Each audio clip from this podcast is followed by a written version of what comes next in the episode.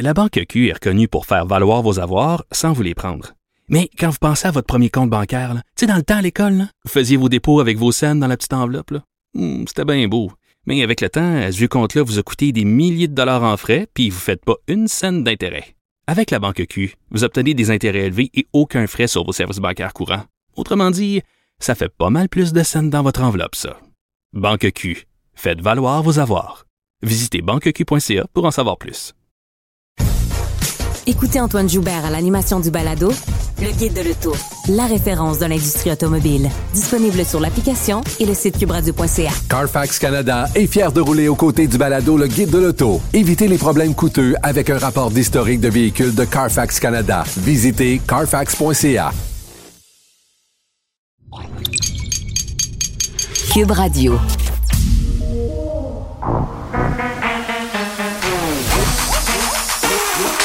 Elle a une opinion sur tous les sujets. Pour elle, toutes les questions peuvent être posées. Geneviève Peterson. Cube, Cube- Cube- Cube Radio.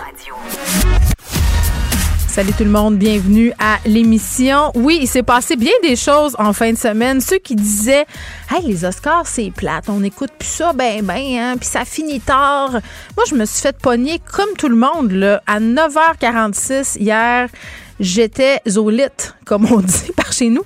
J'avais eu un dur euh, salon du livre de Trois-Rivières. Euh, gros party karaoké samedi soir. Donc, hier, j'avais besoin de me coucher de bonne heure. Quand soudain, je me lève ce matin et on aurait dit que la Terre euh, avait changé d'axe. Évidemment, je fais référence à la gifle de Will Smith qui l'a asséné à Chris Rock. Euh, écoutez, c'est le sujet du jour aujourd'hui. Euh, il y a des angles morts dans ce sujet-là et on va en discuter avec Anne Lovely d'un de ces angles morts-là parce que la raison pour laquelle Will Smith s'en est pris à Chris Rock, c'est parce que il a ri euh, des cheveux de sa femme euh, qui souffre d'alopécie, qui est une maladie qui touche beaucoup les femmes noires. Et les cheveux des femmes noires euh, font partie d'une conversation politique depuis plusieurs années. Donc, évidemment, l'objectif ici, ce n'est pas de cautionner le geste de Will Smith, mais d'essayer d'aller voir au-delà de tout ça, pourquoi ça s'est passé, pas pour l'excuser, mais pour comprendre. Et moi, j'ai une pensée aussi pour euh, cette femme-là qui doit vivre avec le geste de son mari ce matin. Euh, les sœurs Williams aussi, là, on sait que Will Smith a gagné l'Oscar tout de suite après pour son rôle euh, dans un film où il- incarne le père euh, des sœurs Williams, donc les championnes de tennis, les actrices. Euh, tu sais, ça a éclipsé quand même un peu tout ce qui s'est passé aux Oscars hier et c'est malheureux. Euh, le film de Denis Villeneuve, euh, Dune, évidemment, là, qui a remporté quand même beaucoup de prix, pas celui de la meilleure réalisation, mais, mais tout de même, il n'est pas reparti bredouille. Puis ça, on va le faire un peu plus tard avec Anaïs Gertin-Lacroix à l'émission. On va revenir sur ce qu'on a peu dit des Oscars ce matin parce qu'évidemment, l'attention planétaire est dirigée vers ce geste malheureux de Will Smith. Et hier, c'était le jour du Seigneur et c'était donc le point de presse du bon docteur Boileau. Et moi, je ne sais pas pour vous, tu sais, quand tu me calls un point de presse le dimanche, un, j'ai pas trop envie d'être là, mais deux, je me dis, c'est sûr que c'est des mauvaises nouvelles. Parce que sinon, si ça peut pas attendre à lundi, euh, si on nous demande euh, d'être là un dimanche pour un point de presse du directeur de la santé publique, il doit se passer quelque chose.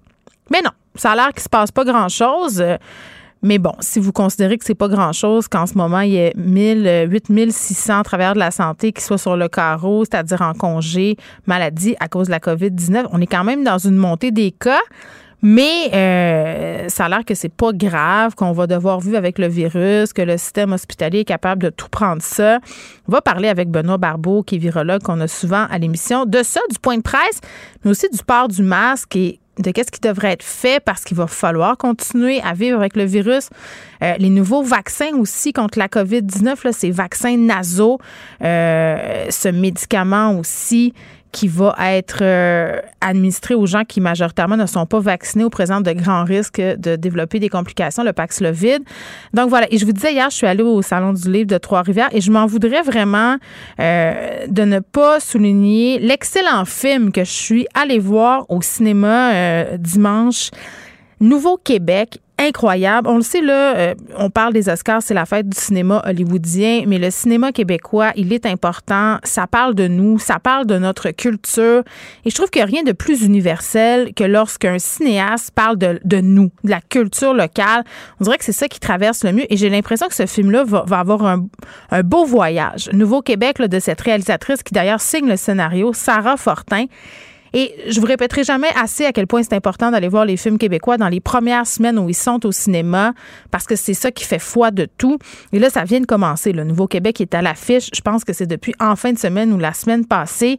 Un film, tu sais, c'est pas tous les films qui, à mon sens, puis je sais, je me ferai pas d'amis, là, valent la peine d'être vus au cinéma. Mais celui-là, c'en est un.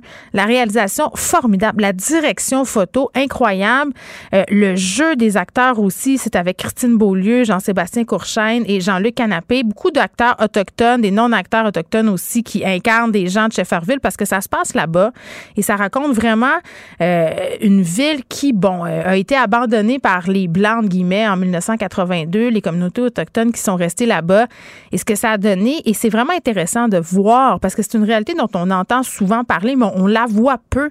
Et dans ce film-là, on la voit très bien et c'est dépeint avec beaucoup de sensibilité. Pour vrai, allez le voir. Allez voir Nouveau Québec. Ça vaut vraiment la peine d'encourager notre cinéma québécois. Je pense que c'est ce qui a fait sursauter le procureur de la Couronne. Nicole Gibault. J'en ai un ras le bol de ces gens-là. À mon sens, c'est de l'intimidation. Geneviève Peterson. C'est ça. Puis si sauve en marchette, on aura le temps de le rattraper. La rencontre. Non, mais toi, comme juge, est-ce que c'est le juge qui décide ça? Comment ça marche? Oui, oui, oui, oui, oui, oui, oui. C'est le juge. La rencontre Gibault-Peterson. Salut, Nicole. Bonjour Geneviève. Bon, un député là qui est quand même une personne ou un personnage, disons ça comme ça. Euh, bon, Randall Hillier qui a été arrêté à Ottawa ce matin, euh, qui siège comme indépendant, là, un des principaux opposants aux mesures sanitaires euh, qui ont été mises en place pour lutter contre la pandémie. Il a appuyé euh, les manifestants du convoi de la liberté. Est-ce que ça t'étonne, Nicole, cette arrestation-là? Non, parce que moi, je dirais que pour faire un parallèle un petit peu ce qui s'est passé aux États-Unis le 6 janvier, là. Oui, l'invasion euh, du Capitole. Oui, l'invasion du Capitole.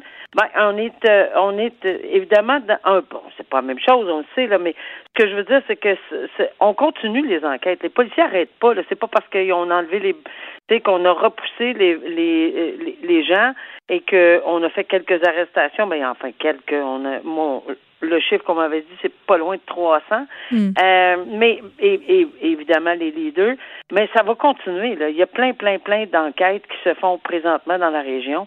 Et oui, à chaque fois qu'on en a assez, un peu comme ça se passe aux États-Unis, souvent on voit qu'il y en arrête une dizaine d'autres, il y a des dénonciations, etc. Mm. Alors oui, pendant cette invasion-là, euh, ce siège-là à Ottawa, ben il y a plusieurs, il y a tellement de monde qui était là, donc dans les circonstances, il va y avoir des enquêtes qui vont qui vont se faire, puis on va probablement entendre parler de, de plusieurs personnes ici, ce qui est assez euh, euh c'est assez difficile à comprendre là, que oui, c'est un controversé député là, indépendant dans Queen's Park, là, ici dans la région d'Ottawa, mais euh, il a été arrêté lundi matin. Pourquoi? Parce qu'il y, y, a à peu près comme neuf euh, chefs d'accusation. Mais on se souvient, Geneviève, tu sais que entre autres, là, on avait entendu parler que c'était épouvantable. Il y avait des gens qui euh, qui disait aux, personnes appelez le 911, appelez le 911 pour submerger les lignes téléphoniques. Et c'est vraiment Non, non, écoutez, ils, ont, incité à, commettre des méfaits. Euh, ils auraient pu mettre la vie de gens en danger aussi. Ça a peut-être d'ailleurs été le cas, puis on l'a pas su. Là.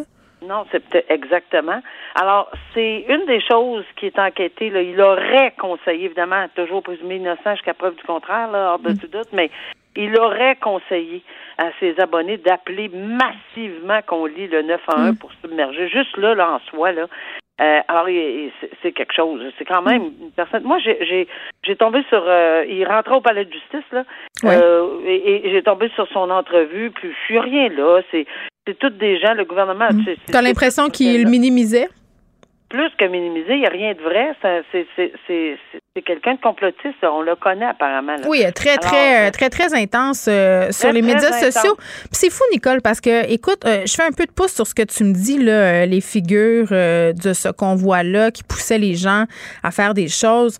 On va être dans la queue de la comète très, très bientôt. On l'est déjà, par ailleurs, dans une certaine mesure. les gens qui ont un dur retour à la réalité. Je lisais Euh, ça fait deux, trois jours. Le témoignage d'un homme qui a participé au convoi de la liberté, donc qui a occupé le centre-ville d'Ottawa pendant plusieurs... Oui, qui, qui, ah! regrette parce qu'il a tout, il a tout passé ses économies en se faisant dire euh, on va te rembourser, mais là, les gens ont besoin de manger, les gens ont besoin d'essence. Donc, il a passé toutes ses économies. Puis moi, sais-tu qu'est-ce qui m'a le plus brisé de cœur dans ce témoignage-là? Martin Joseph Engerhardt, c'est ça son nom?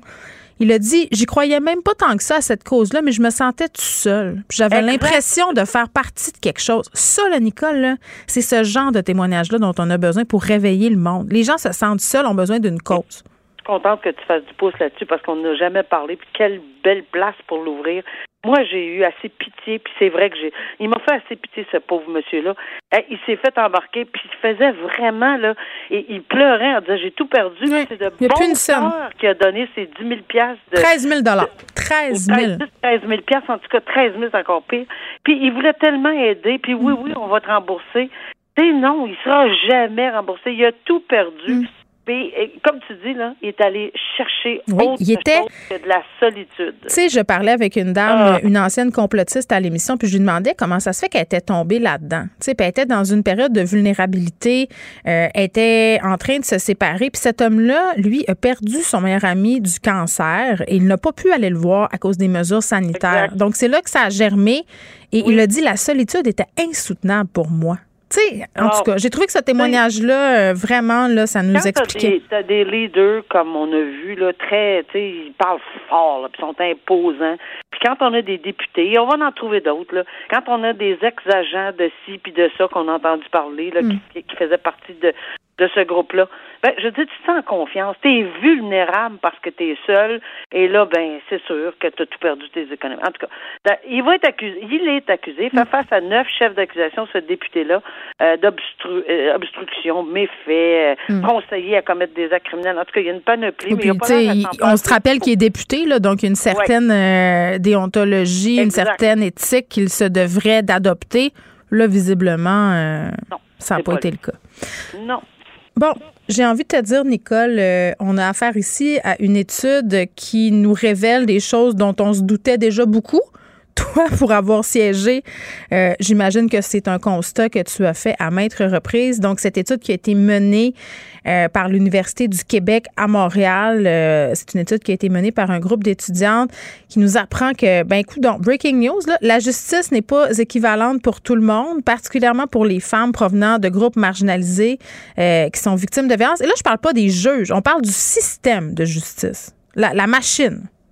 Non, c'est vrai. Puis le système et la machine, c'est, c'est, ça part de la base. Ça part évidemment aux, aux, personnes. Euh, à qui ces personnes-là marginalisées font-ils confiance? Euh, est-ce qu'ils vont se sauver dans la rue quand ils vont voir des policiers? Oui, malheureusement. Euh, il y a des gens, des groupes spécialisés qui, et, et, mais il n'y en a pas assez, là. C'est sûr qu'on n'est pas capable d'en avoir tous les coins de rue qui aide ces personnes-là pour essayer d'obtenir une ouverture. Oui, je l'ai vu. Je l'ai vu et dans ma pratique, mais je l'ai vu aussi à travers le Québec euh, en rencontrant les, divers, les, divers corps de police.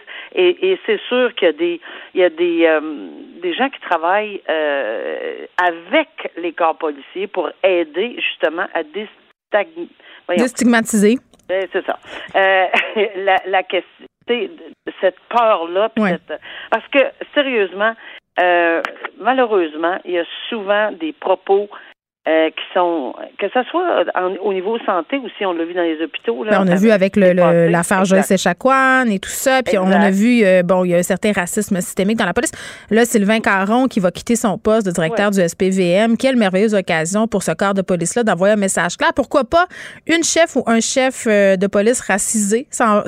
déjà là, ça contribuerait. Je dis pas que ça doit être ça, mais c'est dans les possibilités.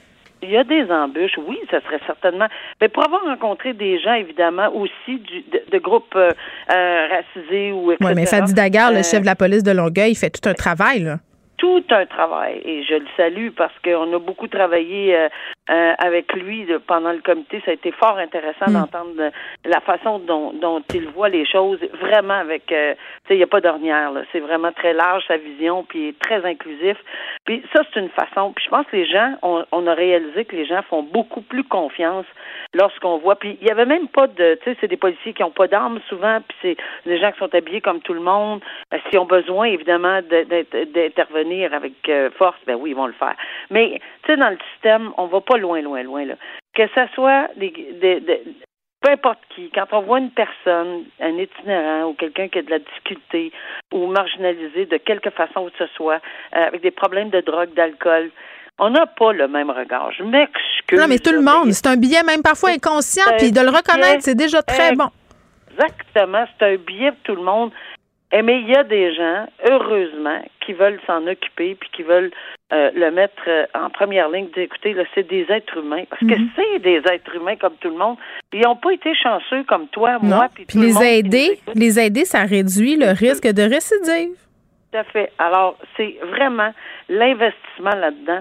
Euh, on le fait dans notre rapport, on le fait avec la police, on le fait dans les.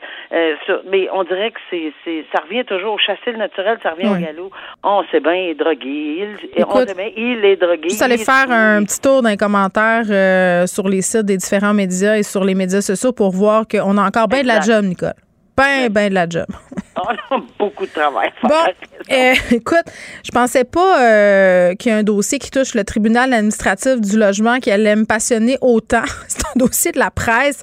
Et vraiment, euh, il a fallu que je me reprenne euh, à deux fois là, lors de la lecture parce que c'est compliqué. Il y a des ramifications.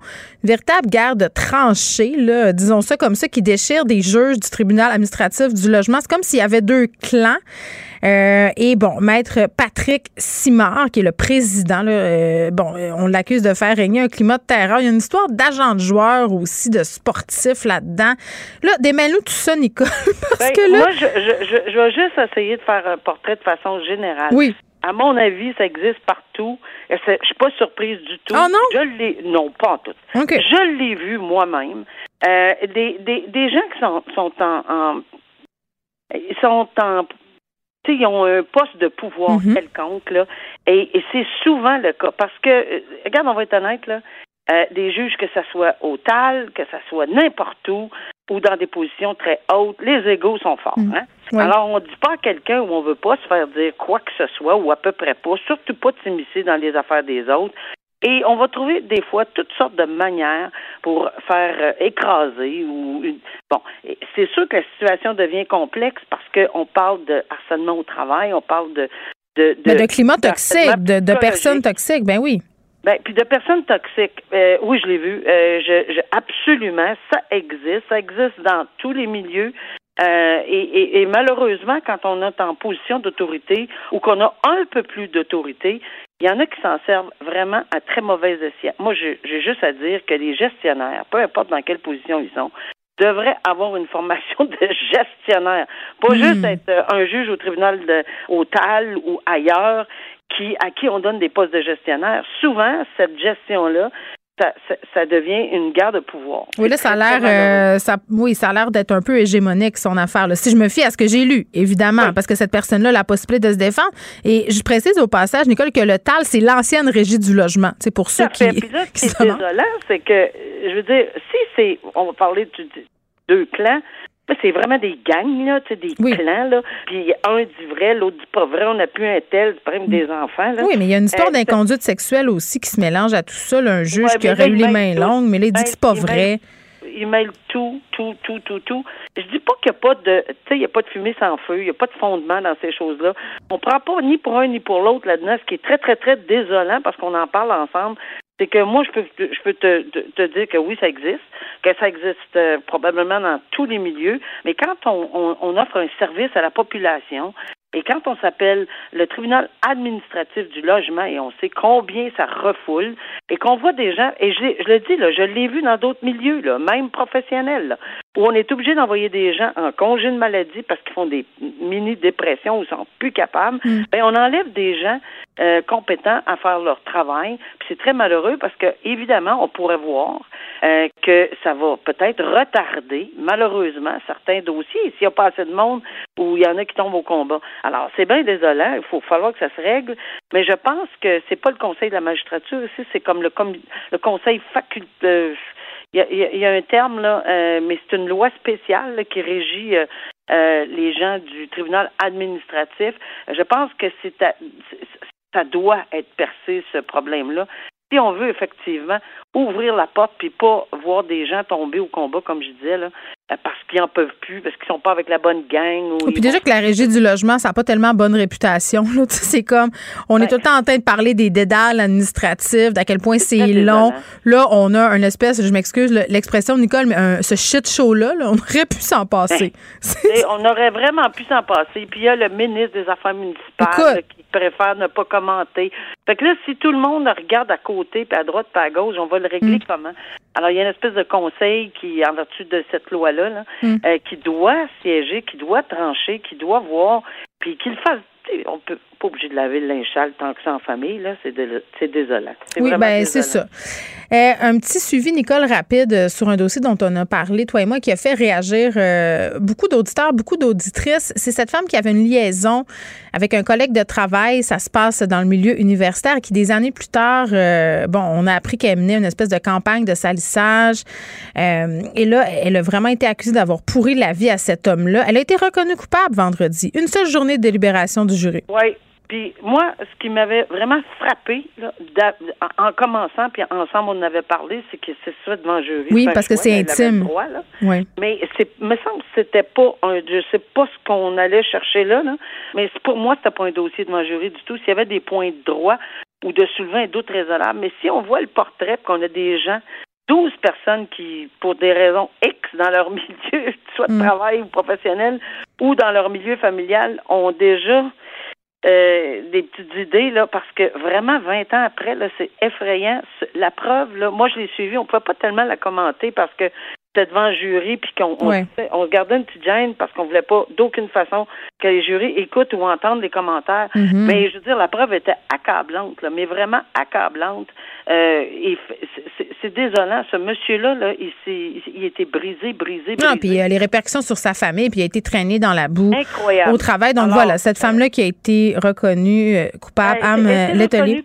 Deux chefs d'accusation. Ouais. Tu l'as dit, that's c'est fini, puis on verra. Mais je pense, là, les représentations sur la peine, j'ai hâte, pas j'ai hâte, là, mais je, je ça va me je vais voir, je vais être très curieuse, c'est plutôt le mot, de voir les observations, observations sur la peine de 4 mai. Très bien. Merci, Nicole. À demain. À demain. Au revoir.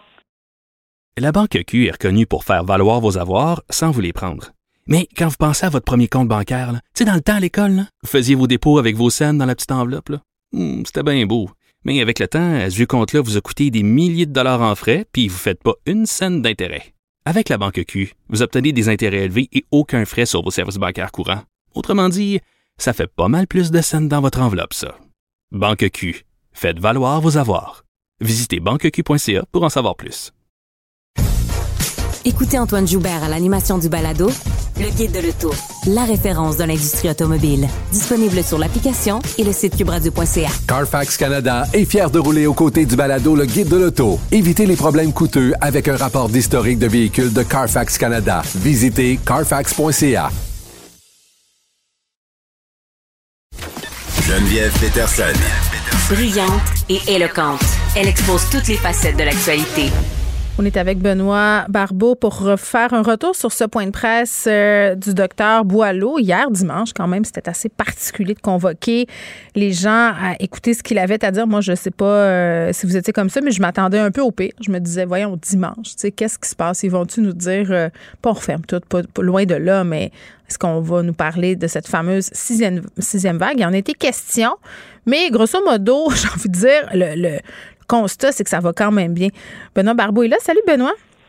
Bonjour. Bon, euh, beaucoup de travailleurs de la santé qui ont la COVID, c'est ce qu'on a appris hier, qui sont absents du travail. 8600. Puis, tu sais, moi, je me mettais à la place euh, d'une de ces personnes-là ou de quelqu'un qui travaille en santé puis qui est encore dans le réseau. Le discours euh, du docteur Boileau, qui était quand même, ben, je le qualifierais d'assez optimiste. Je sais pas comment je me serais sentie. Est-ce qu'il y a comme un je dis pas qu'il minimise, mais le ton était vraiment euh, bon, ben, on va faire face, le pire est derrière nous et la suite est correcte. Oui, ben, je crois qu'en effet, il se voulait assez rassurant. Il parlait à la population québécoise. Là. Donc, c'est certain que si vous êtes travailleur de la santé, que vous voyez certains de vos collègues qui doivent s'absenter parce qu'ils ont été infectés par le nouveau sous-variant, c'est sûr que votre lecture est différente et votre situation est drôlement différente. Mais mm. euh, je crois que euh, Dr Boileau voulait au moins de, donner une certaine euh, de présenter la situation telle qu'elle est. Donc de, de ne pas trop être alarmiste, évidemment. On parle déjà de sixième vague. Il ne s'est pas trop prononcé ou officialisé que c'était une sixième vague. Il attend mm. que justement des épidémiologues le fassent, mais autrement, on doit comprendre que c'est une question de temps avant qu'on le, sache. ben, écoutez, là, on va utiliser la métaphore de la vague. Parce que je trouve que des fois, le docteur Boileau, il surfe un peu trop sur justement les sujets, OK? Sixième vague. Euh, bon, malgré une nouvelle hausse des cas, ce qu'il a dit, c'est que, bon, on peut pas encore être sûr que c'est ça. On est en route. Mais là, on peut-tu le dire, là, je veux dire, à un moment donné, je pense qu'on le comprend, là, que c'est. Écoutez, tout le monde au Québec, ou presque la COVID en ce moment, là, autour de moi, écoutez, là, c'est. Les gens qui ne l'ont pas eu sont moins nombreux que les gens qui l'ont eu, là. C'est certain, mais il, ne veut pas peut-être être porteur de mauvaises nouvelles. Il Oui, mais en même temps, si on l'a eu, c'est parce qu'on on passe à un autre appel. La situation épidémiologique est différente. Moi, je, le dirais, il me semble. Oui, c'est certain. Oui, exactement. Donc, sixième vague ne veut pas dire qu'on va vivre ce qu'on a vécu avec la cinquième ça, là, vague. On n'est pas en même place. Et, de toute façon, vous savez, je sais que c'est, ça semble être négatif comme commentaire, mais on va en avoir d'autres vagues. Puis, et, et juste penser que on ne parle jamais de vagues lorsqu'on parle du virus de la grippe, lorsqu'on parle des le virus qui cause mm. des rhumes communs. Et pourtant, ils sont cycliques, ils reviennent d'année en année, plus particulièrement dans les, lors des températures froides. Alors, on n'est pas devant cette situation avec le, le virus de la COVID-19. Mm. quand même, c'est un virus qui est rentré depuis dans la population il y a un peu, un peu plus que deux il ans. Est plus mortifère. Il est plus mortifère que la grippe. Ça, ça il faut le répéter. on l'oublie. C'est certain, mais aussi, il, est, en, il est en, en train, la population et le virus sont se côtoient, puis il y a une certaine évolution là, qui est, en, train de bouger. Donc, il, il va y avoir une certaine euh, stabilité éventuellement, mm. mais n'empêche que là, vous savez, cette sixième vague, la façon qu'on la voit, puis de la façon qu'on qu'elle va nous frapper, en tout cas du moins, elle devrait certainement pas être aussi importante que celle qu'on a vécue, étant donné qu'on a acquis une immunité mm. naturelle, même évidemment chez les vaccinés aussi, mm. euh, suite à une infection par le variant Omicron. Alors ça, ça se rajoute à la, la protection, puis ça fait en sorte que on devrait mieux maîtriser cette nouvelle vague qui faut l'admettre, a débuté là. Ben, on avait parlé aussi ensemble euh, la dernière fois euh, que le virus avait un peu trouvé son air d'aller. moi, c'est ce que je comprends dans ce qui nous a été dit hier. Mais une affaire m'a achalée, puis je suis pas la seule, M. Barbeau. Euh, si on doit vivre avec le virus, comme on nous le dit, puis bon, on va regarder les situations épidémiologiques dans les périodes critiques comme l'automne, l'hiver et tout ça.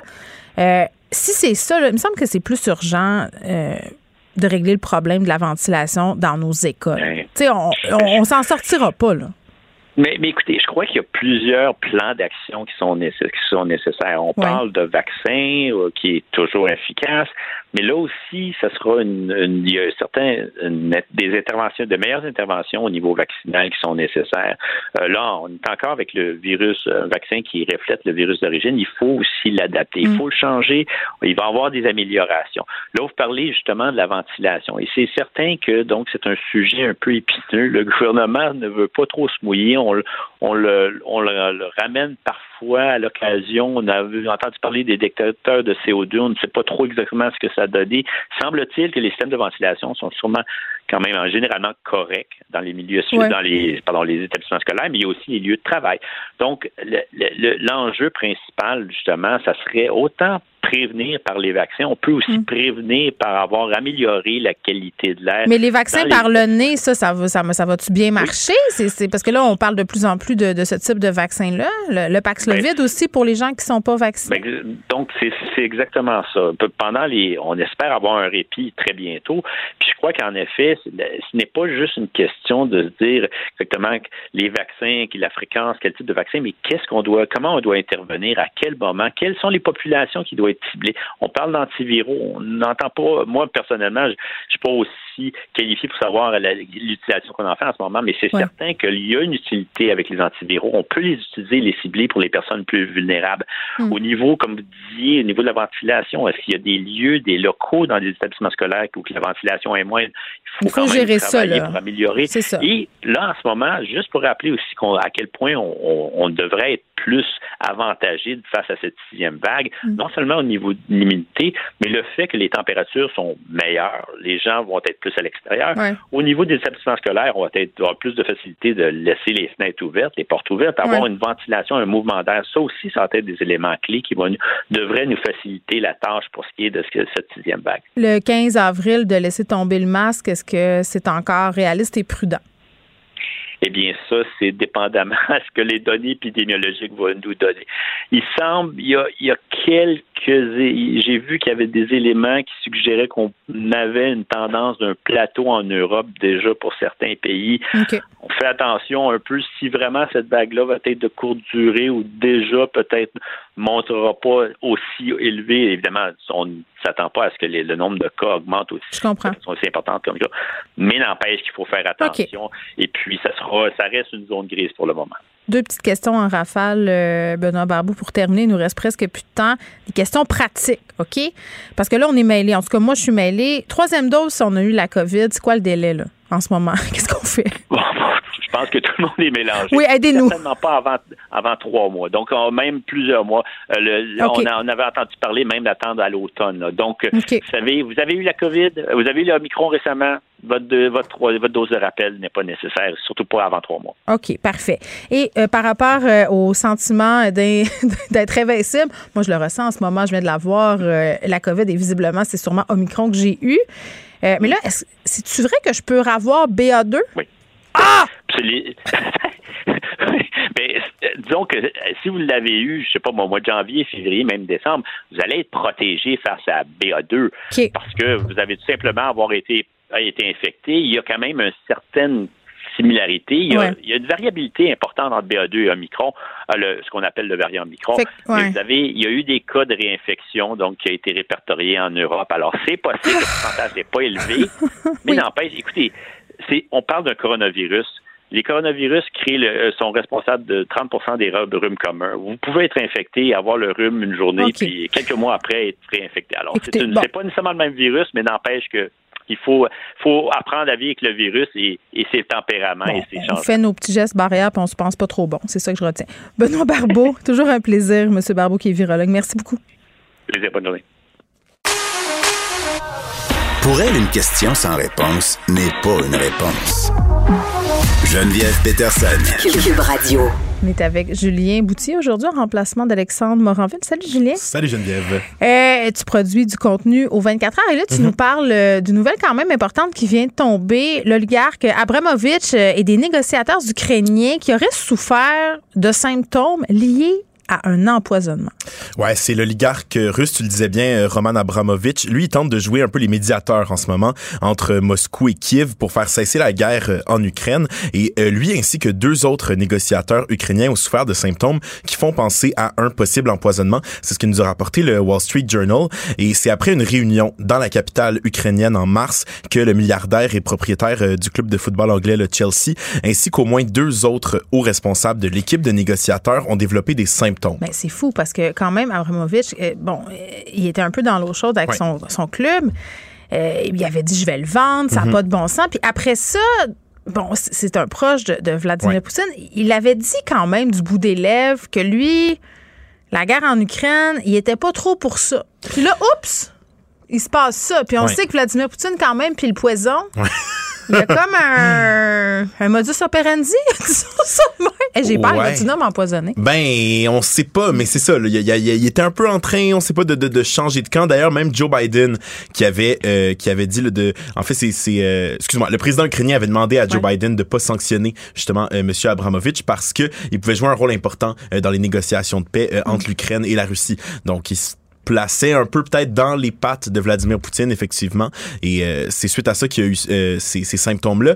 notamment, il nous a dit là, donc des, des yeux rougis et larmoyants, visage et mains qui pèlent, et des symptômes qui se sont ensuite améliorés, leur vie qui serait pas en danger, heureusement, toujours selon le Wall Street Journal. Mais c'est effectivement arrivé à un moment là, bien précis où il commençait ben, à remettre un peu en doute peut-être l'invasion de l'Ukraine. De, ça menace pas leur vie, mais c'est quand même une information de première importance qui, sur le plan géopolitique, va certainement avoir des répercussions. Certainement. Bon, on jasait euh, de cet allaitement gate la semaine dernière. Euh, une maman étudiante, euh, en fait résidente en psychiatrie, qui mhm. allaitait en attendant sa sœur qui magasinait dans une boutique venu se faire dire par une agente de sécurité d'aller allaiter ailleurs, que c'était un geste intime. Écoutez, ça, ça a fait le tour des médias. On l'a eu ici à l'émission. Évidemment, il y a comme eu un mouvement de solidarité qui s'est mhm. organisé autour d'elle. Il y a eu un rassemblement en fin de semaine au centre d'achat, au centre Eaton, qui s'est excusé depuis, je crois, quand même. Ouais, exactement. Donc, euh, moi, je suis allé hier au centre Eaton euh, pour le 24 heures, justement, rencontrer. Euh, il y avait à peu près une centaine de personnes qui ont pris part à ce rassemblement-là. Quand même. oui, où il y avait des mères qui allaitaient leurs enfants en groupe et l'ambiance était vraiment festive, c'était vraiment familial. Il y avait plein d'enfants. Pour de vrai, c'était vraiment le fun. Moi, j'ai passé un, très bel après-midi. Puis t'as vu des scènes? J'ai vu des mamans en train d'allaiter. Puis là, t'étais-tu comme... T'étais-tu comme pas bien. Non, tout allait bien. Moi, je faisais des ah, entrevues. T'étais correct? Écoute, ah! je faisais des entrevues avec des mamans en train d'allaiter et même oh que les petits-enfants, ils me faisaient des halos. Ils étaient contents de me voir. Tout le monde allait bien. Tout le monde était dans la bonne humeur. C'était, c'était vraiment parfait tu sentais pas que tu étais dans, dans un moment Sodome et Gomorre de l'existence. Ben écoute, non, ben écoute, ça se peut. Est-ce que c'est vrai que le Centre Eaton a offert des petites collations et des rafraîchissements au Mémé? Oui, on est arrivé au Centre Eaton, l'entrée de la rue Sainte-Catherine. Il y avait des employés euh, qui nous donnaient euh, des. Écoute, hein, on fait ce qu'on peut pour le damage control. Ouais. T'as choisi des bouteilles d'eau. De Moi, j'ai choisi jus de pomme et j'ai pris une belle barre granola à la vanille. Mais t'allaites pas? Tu y avais pas droit? Non, mais les journalistes, on avait droit. Puis il y avait même une ah, belle représentante. Un pot de vin, toi, là. ben, il y avait même une belle représentante là, euh, de Ivanhoe Cambridge, l'entreprise qui possède le centre Eaton, mm. euh, qui nous a assuré que la situation, bon, qui était que c'était un événement isolé, nous a rappelé euh, que l'allaitement public est un droit, on le respecte, on l'encourage. Elle assure que c'est une mauvaise compréhension de la règle qui a été faite de la part de l'agent de sécurité et que bon, ils ont été rencontrés et que ça va plus jamais arriver. Ben j'espère, parce que écoutez, en tout cas, c'est contre la c'est contre la charte des droits de la personne, bien évidemment, ben mais la, la, la, dame en question a demandé de voir le superviseur de la jeune fille. Puis ça, ça, a beaucoup outré les mhm. gens, que ça soit une femme. Moi, je pense pas que ça, ça a un rôle à jouer dans cette histoire-là, là, que tu sois une femme ou pas. Si tu penses qu'il faut que tu fasses appliquer une consigne, tu le fais.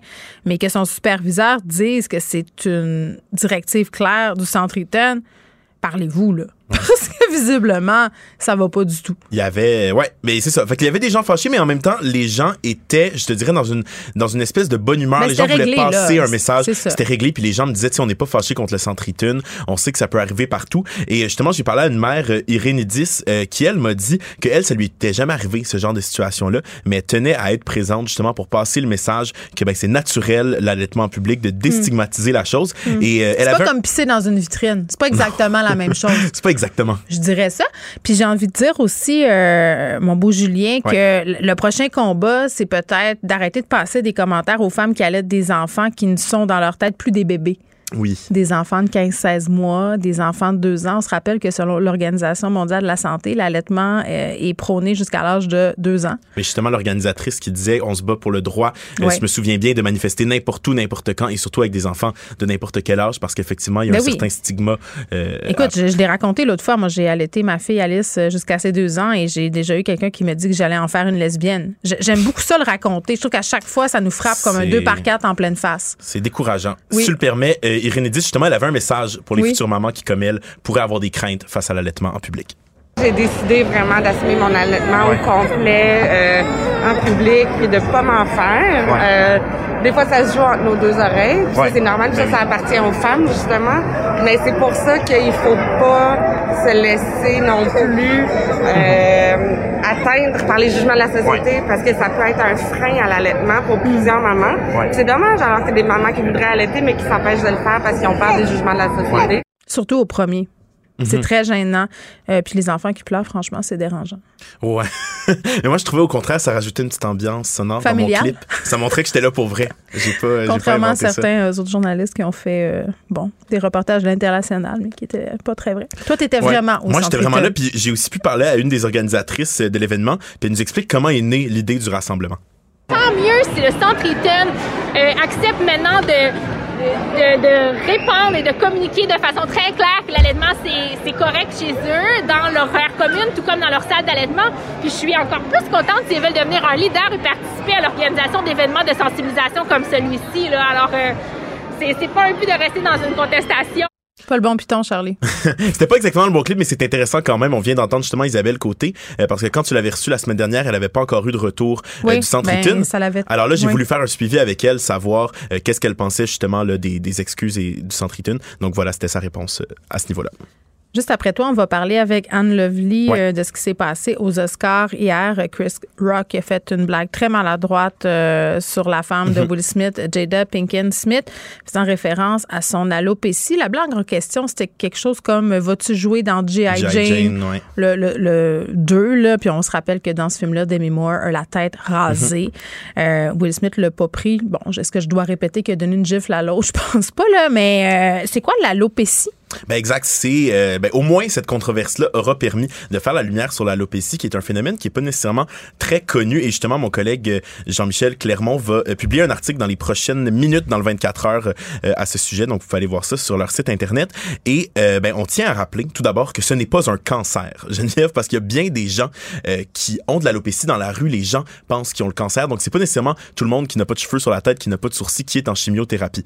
Donc, c'est le premier rappel important là, que ces gens-là voulaient faire parce que euh, dans leur cas, c'est vraiment le corps qui rejette les poils parce que les cellules du système immunitaire euh, entourent et attaquent les euh, follicules pileux. Donc c'est vraiment leur corps qui veut se débarrasser de tous leurs poils. Et au Québec aussi, on a des exemples de personnalités mm. publiques qui souffrent d'alopécie. Ça se contrôle pas là, c'est ça. C'est quelque chose qui est une maladie auto-immune. C'est une maladie auto-immune, donc il y a vraiment rien à faire. Mm. Et ben, ça peut vraiment varier. Tu sais, mettons la calvitie, c'est un type d'alopécie. Donc ça peut vraiment varier de manière plus grave ou moins grave. Mm. Il y a des il y a des formes moins grave justement comme la calvitie, mais euh, il y a des formes, notamment comme la pelade, euh, dont l'humoriste québécois Charles Pellerin est atteint. Euh, et ça, ça fait vraiment la perte de tous les cheveux. Donc, Charles Pellerin, au courant de la dernière année, il a publié une photo que je vous invite à aller voir sur Instagram récemment. On le voit, il y a un an, il y avait une grosse barbe, il y avait des, des, beaux cheveux tout bouclés, et là, en un an, il a tout perdu, ses cheveux, sa barbe, ses sourcils. Mais lui, il dit qu'il est content, qu'il est fier, qu'il l'assume, et il invite les gens à, ouais. ben à briser les stigmas là-dessus. Tant mieux pour lui s'il est fier, puis il l'assume mais bon, euh, pour, malheureusement, pour les femmes, les cheveux, ça a une symbolique qui est tout autre. C'est souvent considéré comme un outil de séduction. La preuve, c'est que les survivants du cancer souvent disent Oh mon Dieu, l'étape où j'ai perdu mes cheveux, ça a été excessivement difficile. L'alopécie aussi, ça touche beaucoup les femmes noires. Mm-hmm. Donc, euh, puis on sait que pour les, les, femmes noires, la question des cheveux, il y a quelque chose d'éminemment politique là-dedans. On va y revenir euh, d'ailleurs avec Anne Lovely. Mais tu vois, moi, c'était pas, c'était pas une maladie que je connaissais très bien. Je pensais pas que ça touchait les hommes. Donc, tu ça touche principalement les hommes, en fait, on nous dit. Puis effectivement, les, personnes, euh, les personnes racisées sont également plus euh, touchées. Bon, on termine avec une tendance, une autre, sur les médias sociaux, l'acné positive. Ouais, ben c'est une tendance sur TikTok. C'est le média français Brut qui nous rapporte ça. J'ai vu ça ce matin.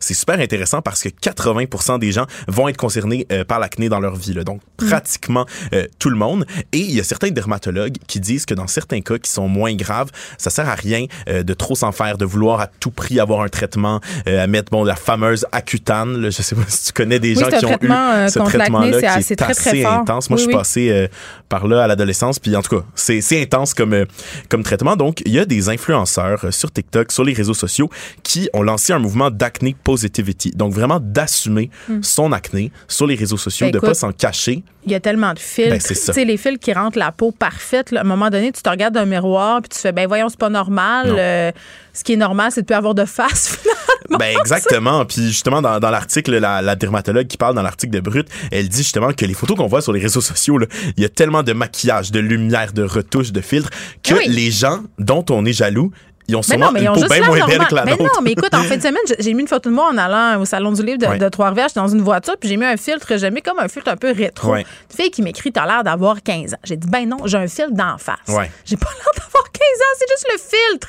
Tu sais, mais, mais on dirait que même si on le sait, ça nous mhm. joue dans la tête pareil. On regarde ça, puis là, on n'est même plus capable de mettre des photos de nous sans fil parce que tu te dis Ah ouais, mais là, c'est bien plus beau de même. Ce serait le fun de pouvoir se promener avec un filtre, perpétuel puis un ring light. Moi, j'aimerais ça avoir toute une équipe qui me suit. Peut-être dans le metaverse, tu vas pouvoir. Oh mon Dieu. oh non, angoisse-moi pas. OK, va-t'en chez vous. à la prochaine. Bye, Julien Boutier. La Banque Q est reconnue pour faire valoir vos avoirs sans vous les prendre.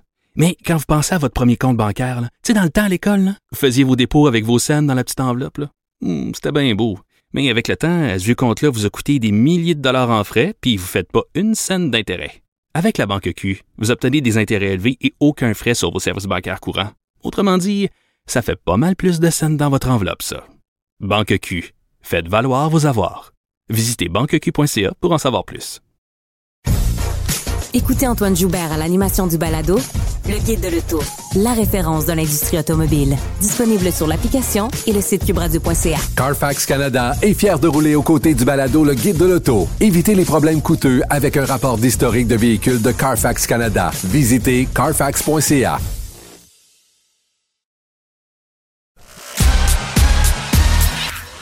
Geneviève Peterson. Elle est aussi passionnée quand elle parle de religion que de littérature. Elle saisit tous les enjeux et en parle ouvertement. Vous écoutez Geneviève Peterson. Bon, c'est dommage à dire, mais vraiment, euh, ce qui a éclipsé toute la soirée des Oscars, c'est ce geste malheureux posé par Will Smith euh, qui a sacré une baffe en pleine face euh, à un présentateur, Chris Rock, suite à une blague qu'il a fait sur sa femme, Jada Pinkett Smith. Et là, bon, on, essaie de, de, comprendre ce qui s'est passé, pas d'excuser, de voir tout ce a derrière, euh, la réaction vive euh, de Will Smith que je, bon, que je condamne vertement, mais, tout de même, euh, la question des cheveux d'une maladie chronique comme l'alopécie, la question des cheveux des femmes noires. En tout cas, il y a plusieurs affaires là-dedans dont j'avais bien envie de jaser avec une femme noire. Parce que des fois, je trouve que c'est un peu malaisant. On se parle de tout ça en blanc. Anne Lovely, l'Étienne est là. Salut, Anne Lovely. Hey, salut Geneviève. Bon, un, est-ce que tu as écouté l'altercation en question? Ou t'étais comme moi, tu t'es réveillé un matin euh, dans un monde euh, à feu et à sang? Pas du tout. J'étais vraiment rivée. En fait, j'écoutais les Oscars depuis Oui. le tout début, même depuis le début des tapis rouges. Fait que c'est pour te dire à quel point j'ai Oui. suivi l'affaire euh, de, de très, très près. Euh, je te dis, j'étais sans mots. Je pensais même que c'était un, un sketch. Oui, au début, il y a bien des gens qui ont pensé que c'était arrangé parce que c'est tellement incroyable. Mais en fait, c'est que ça s'est passé tellement rapidement. Ouais. on se dit ben c'est arrangé avec le gars des vues, tu comprends? Mm. Euh, Will Smith qui, qui rit euh, un peu jaune. Euh, après ça, on voit la caméra qui se dirige vers Chris Rock. On voit ensuite euh, Will Smith qui, qui, qui, qui monte sur scène et qui vraiment va foutre une soufflette, une bonne gifle à Chris Rock qui, qui véritablement est déstabilisé. Puis pour moi et pour plusieurs téléspectateurs, il n'y avait pas de son. Oui, mais attends, on a l'extrait, on a l'extrait où on peut entendre, parce que quand il est allé se rasseoir, évidemment, là, on a censuré ce qu'il a dit, mais sur plusieurs télés internationales, on a pu entendre, euh, même si on pouvait lire sur les lèvres ce qu'il disait, là, on l'écoute. Oh, wow. Wow. Will Smith just smacked the shit out of me. Keep my wife's name out your fucking mouth. Wow, dude. Yes. It was a G.I. Jane joke. Keep my wife's name out your fucking mouth. I'm going to. C'est là qu'on a compris qu'il niaisait pas, hein? Non, mais juste à écouter l'extrait, pour vrai, Jen, je me sens super mal à l'aise, dans le sens que, euh, tu sais, la G.I. Jane joke que, Chris fait référence, que M. Rock, l'humoriste, c'est un film que euh, Demi Moore avait interprété dans les années 90, je pense en 1997, où elle, elle interprète le rôle de G.I. Jane, où est-ce qu'elle a les cheveux complètement Ouais. euh, rasés. Ouais. Peu comme euh, la femme euh, de Will Smith, donc Jada, qui, elle, se rase les cheveux parce qu'elle est atteinte d'une maladie auto-immune qui est l'alopécie. Donc là, on voit le visage de Jada, d'ailleurs, qui est complètement, qui trouve pas ça drôle du tout, là. Et je pense que Will Smith en, en avait ri, ou il avait peut-être pas trop compris c'était quoi euh, cette, cette blague-là, et je pense que là, il y a quelque chose qui a snappé dans la, dans la tête de Will Smith, et c'est là qu'est intervenu ce genre vraiment, ce geste de violence, que moi d'ailleurs, moi non plus, je, je, je, je trouve que ça fait beaucoup d'ombre à beaucoup de combats que la communauté noire mène. Euh, je Mais, ouais. Ouais, vas-y. Ben Anne, parce que euh, tu sais, euh, bon, euh, tantôt, euh, je savais qu'on allait en, en jaser, puis je suis allée un peu lire bon, ce que plusieurs euh, commentatrices racisées écrivent sur les médias sociaux. Puis Vanessa Destinée soulevait un truc, en tout cas moi que je ne savais pas.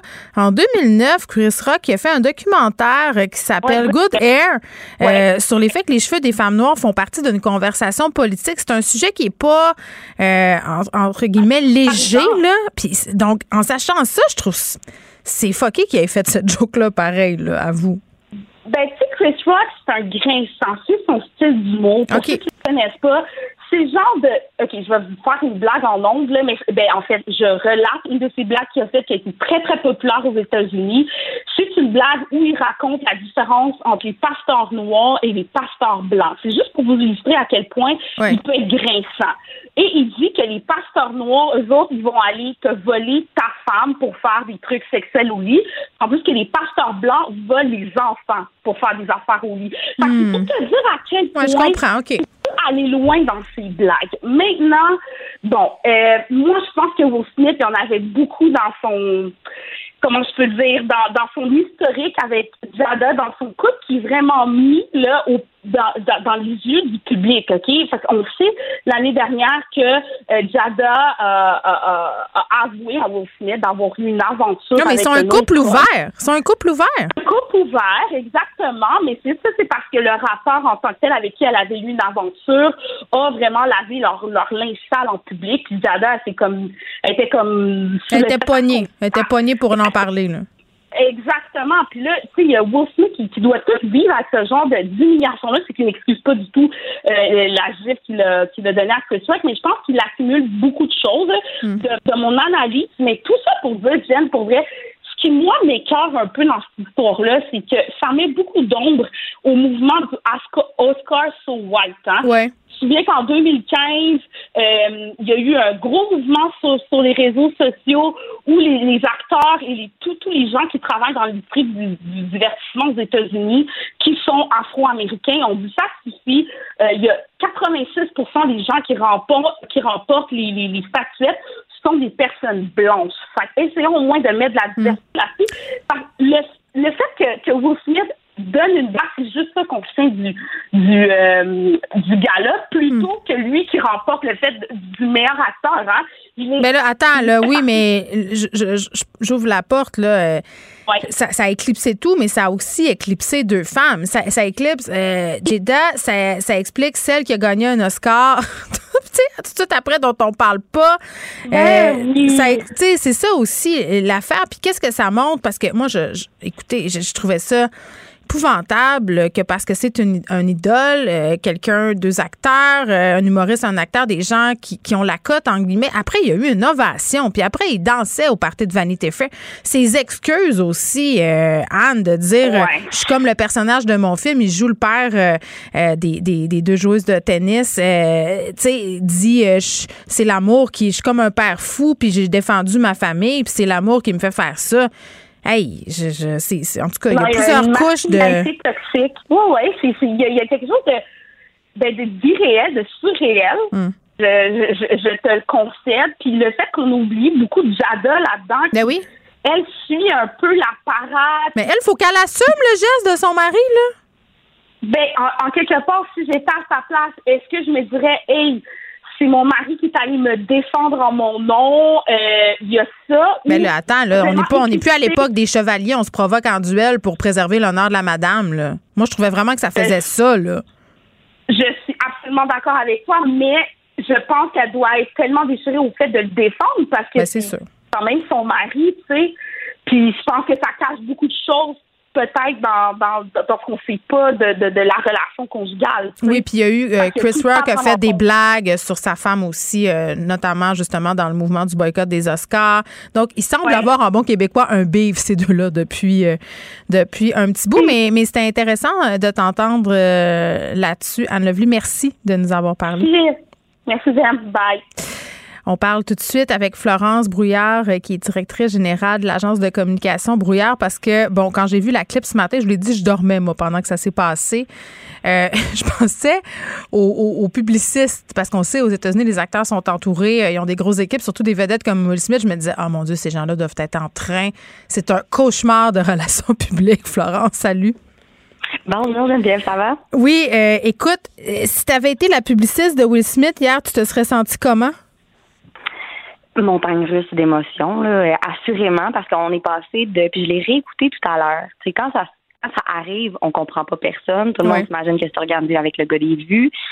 Euh, puis la cérémonie continue à se dérouler. Tu sais, c'est très étrange. Puis quand évidemment il fait son, son speech où il accepte son prix, puis il revient. Euh, tu sais, écoute, évidemment, ça semblait très senti là, entre toi et moi. Là, il pleure, puis bon, il s'excuse librement. Euh, c'est ce que n'importe quel professionnel d'ailleurs lui aurait conseillé de faire. Je sais pas si c'est ce qui s'est C'est passé. pas excusé à- au monsieur qui a giflé, c'est excusé non, non, à l'académie et à ses pairs. Absolument, tu fais bien de le spécifier. Mais euh, je dois admettre là, que pour le grand public, quand tu regardes ça, ce que tu vois, c'est des excuses. Tu penses pas tellement à Chris Rock à ce moment-là. Tu as, un capital de sympathie naturelle envers Will Smith parce que tout le monde aime Will Smith, facilement comme ça. Mais tu as tout à fait raison. En le réécoutant, on se dit, il s'excuse pas pantoute à Chris Rock, c'est ni de près ni de loin. Non. Euh, honnêtement, moi, ce que j'ai l'impression en ce moment, avec ce qui se passe depuis le début de la journée, euh, tout le monde condamne les actions, donc condamne la violence, mais tout le monde dit c'est un écart de conduite de la part de Will Smith, on l'aime quand même. Donc j'ai vraiment l'impression que contrairement à d'autres qui, dès qu'ils font un faux pas, bon, se font lâcher par les compagnies, par leurs commanditaires et autres, ce sera probablement pas le cas de Will Smith, à moins que Chris Rock décide d'intenter des poursuites contre Will Smith et que là ça dégénère et puis que Ouais. bon, ça revienne dans l'actualité, mais sans ça, ça serait surprenant. Bon, écoute, euh, je réfléchis euh, à voix haute, là, mais est-ce qu'on aurait autant d'indulgence si Will Smith n'avait pas commis ce geste-là pour défendre une femme? Je pense qu'il y a beaucoup de complexes du chevalier servant là, là-dedans qui lui sert. Parce que moi, j'ai tweeté là-dessus et il y a bien des gars qui m'ont répondu ben j'aurais fait la même chose, j'aurais défendu ma blonde, puis il y a bien des filles qui me disent ben moi j'aurais aimé ça que mon chum mette son poing sur la table puis me défendre. On est encore dans cette idée-là, donc il va peut-être s'en sortir à cause de ça. Tout à fait, tout à fait. Puis en fait, c'est que ça change complètement le portrait puis la perception. Tu sais, les gens oublient l'acte de violence. Il a comme sauvé sa femme alors que dans les faits, ça l'a C'est absolument. Ouais, ouais, ouais. Non, c'est sûr. On le regarde du même œil. Euh, il faut condamner ce qu'il a fait parce que ça fait pas de sens. Puis après coup, je me disais, qu'est-ce qu'il aurait pu faire d'autre? Mais s'en Euh, aller. il aurait pu, Il aurait pu se lever Oui, puis partir. exactement. S'en aller ou faire en fait ce que bien des gens font, qu'un peu plus tôt dans la cérémonie, Samuel L. Jackson a fait pour une blague qu'il trouvait peut-être de mauvais goût, c'est-à-dire de hocher la tête en faisant signe de non puis en ne souriant pas tout simplement. On comprend que la personne qui est visée par la blague de bon ou de mauvais goût, c'est une question de perspective, euh, l'apprécie ou pas, mais ça finit là, tu sais. Maintenant de monter sur scène, de, de on, on est vraiment ailleurs. Là. Honnêtement, je me disais ce matin, il doit tellement se sentir petit dans ses shorts aujourd'hui. Je pense pas, moi, même pas à le voir danser au Non. party de Vanity Fair après la soirée des Oscars. Là. Il est là avec sa statuette, puis il shake le body. Là. Il est bien content. Là. Il avait pas l'air d'un gars qui se sentait très mal, moi, te dire. Moi, je serais rentrée chez nous sur un chaud temps, Florent. Je serais partie euh, Ah. ré- réfléchir à demain. Qu'est-ce que je vais dire demain? Mais écoute, je sais pas si j'ai pas eu le temps de voir si on il fait des entrevues, euh, lui et Chris Rock depuis. Le, le- les réseaux sociaux ont l'air de parler pour eux pour l'instant, puis j'ai vraiment l'impression aussi que leurs équipes doivent essayer Ah oui, ils sont en conseil de guerre, leurs équipes. Là. Qu'est-ce qui, à quoi il faut s'attendre euh, dans les prochains jours? Parce qu'il y a des gens qui disent Will Smith est fini. Il y a d'autres personnes qui se disent ben non, il va rebondir de tout ça. Mais est-ce que, euh, bon, les, les prochains, les prochains gestes là, qu'il devrait poser, selon toi, ça devrait être lesquels? Ben, évidemment, des excuses publiques envers Chris Rock. Ceci étant dit, euh, on l'a bien vu hier, si elles viennent dans quelques jours, il va falloir qu'elles soient très expliquées et senties pour qu'elles fassent du sens. Parce que s'il avait, s'il s'était senti moindrement mal par rapport à lui, ben, il aurait fait ses excuses hier. Fait que, Ouais. Il a comme un petit peu brûlé son momentum. Euh, puis c'est pour ça, moi, que j'écarte pas la possibilité que du côté de Chris Rock, il y ait une tentative quelconque, qui, qui, qui des débuts des processus légaux, quels qu'ils soient. Tu en parlais avec Anne Lovely tantôt. Ils ont l'air quand même d'avoir des antécédents entre eux. On n'est pas particulièrement au courant, mais s'il y a lieu, c'est peut-être quelque chose de, de plus gros qu'une gifle aux Oscars, bien qu'une gifle aux Oscars, ce soit énorme. Ben, écoute. Je pensais jamais voir ça. Écoute, pour te- tu te lèves, tu y vas, tu sais que c'est écouté par des millions de personnes. Faut-tu que tu aies perdu le nord? Je veux dire, rendu fait, là. Puis je, voyais, euh, tu sais, c'est- c'est quand même, puis on va se laisser là-dessus. Euh, Florence, mais, mais c'est de dire aussi, ce gars-là, il est adulé par des millions de personnes, des millions de jeunes hommes. Et là, ce qu'on est en train de dire à ces gars-là, c'est tu peux régler tes affaires en donnant une claque d'en face à quelqu'un. C'est OK. Même qu'après, là, on l'a ovationné. Moi, c'est ce bout-là. là. Mhm. Ce bout-là, c'est non. Je, je suis désolée. Là.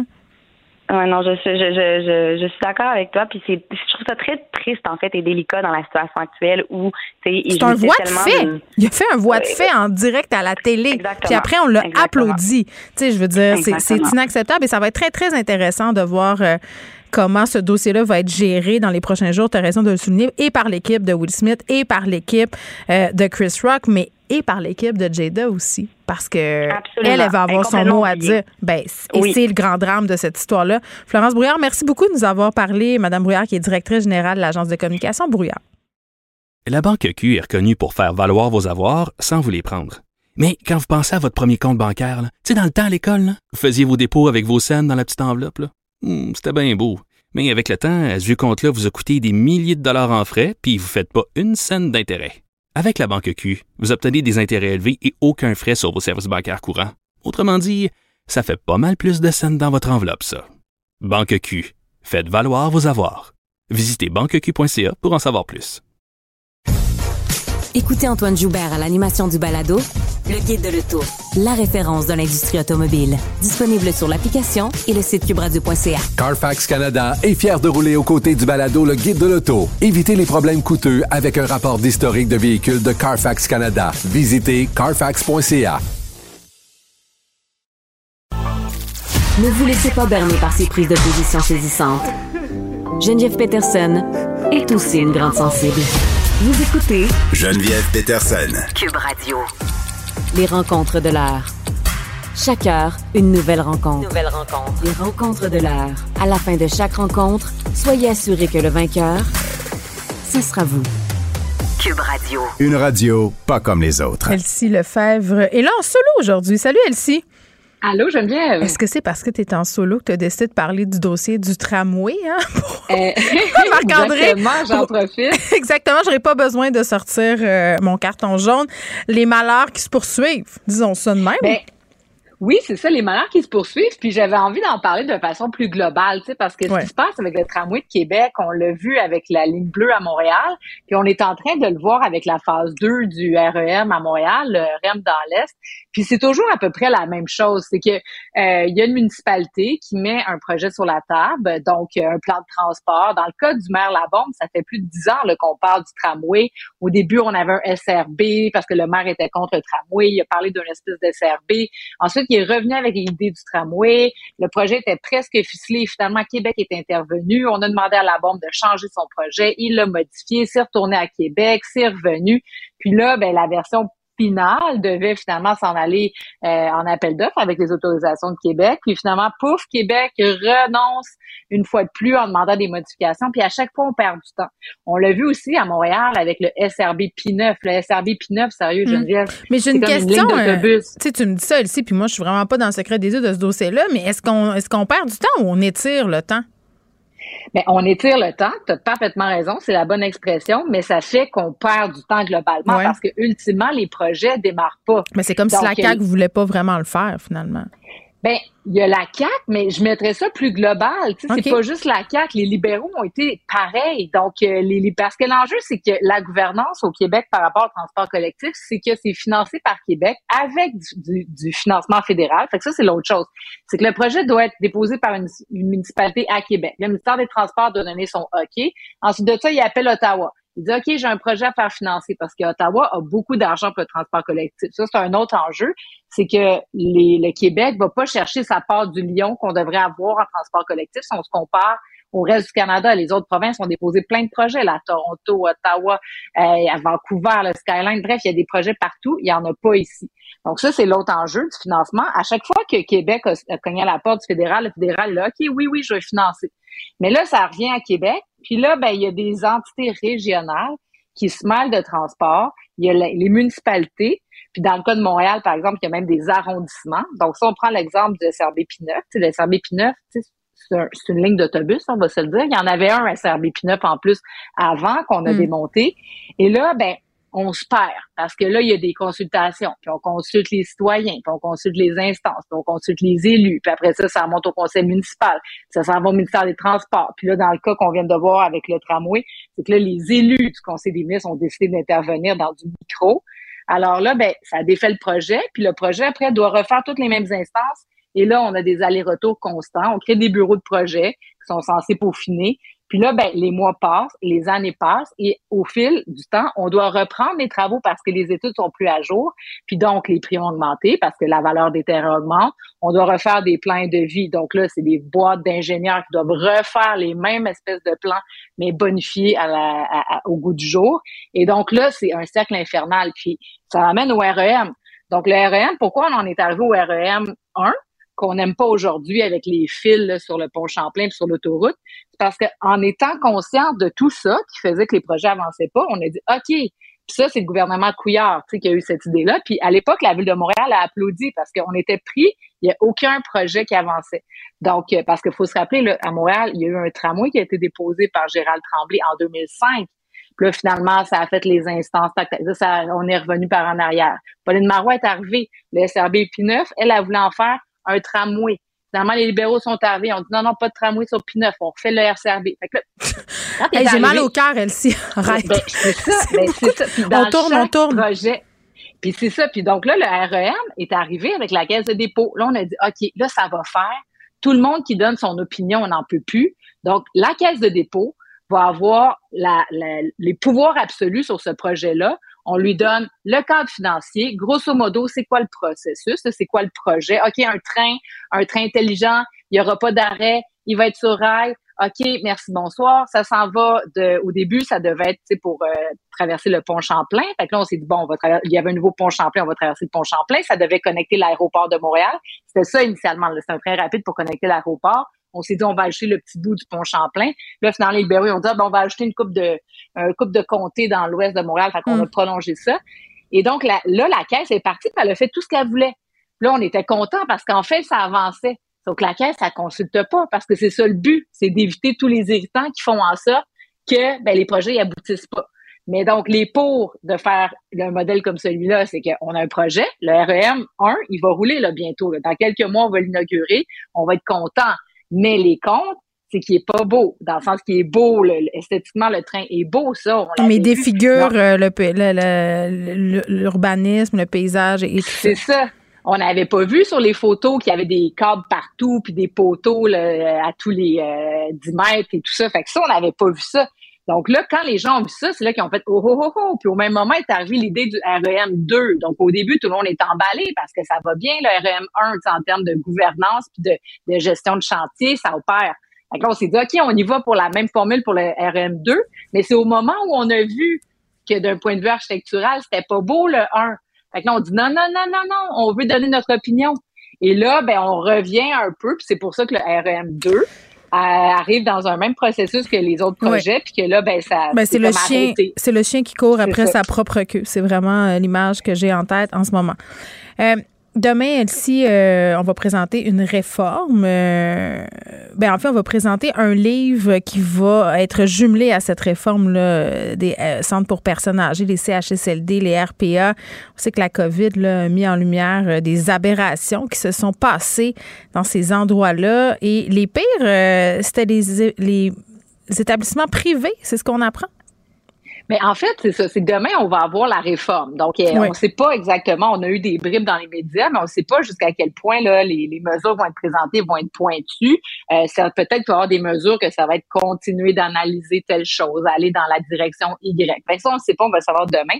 Mais c'est certain qu'il y a un des volets qui va toucher les CHSLD. Donc, les CHSLD au Québec, il y en a trois types. Il y a les, les CHSLD publics, là, qui sont vraiment gérés par l'État. Donc, la bâtisse appartient à l'État et le personnel qui travaille. Bon, bref, c'est tout public. Il y a les privés privés, donc euh, la bâtisse appartient à du privé, puis les travailleurs sont privés. Puis tu as un, au milieu qui est CHSLD privé conventionné. Donc, euh, c'est c'est la bâtisse est privée puis le personnel a les mêmes conditions que dans le public. Et là, en ce moment, quand il y a eu la grosse crise de Aaron, euh, François mm-hmm. Legault était sorti pour dire là, là, faut nationaliser tout ça, euh, ça fonctionne pas, ça n'a pas de sens, euh, on peut pas laisser le privé gérer tout. Puis on se rappelle, le privé, c'est aussi une vision, donc les PPP, le privé va mieux gérer que le public, tu sais, il y a tout un débat à travers ça.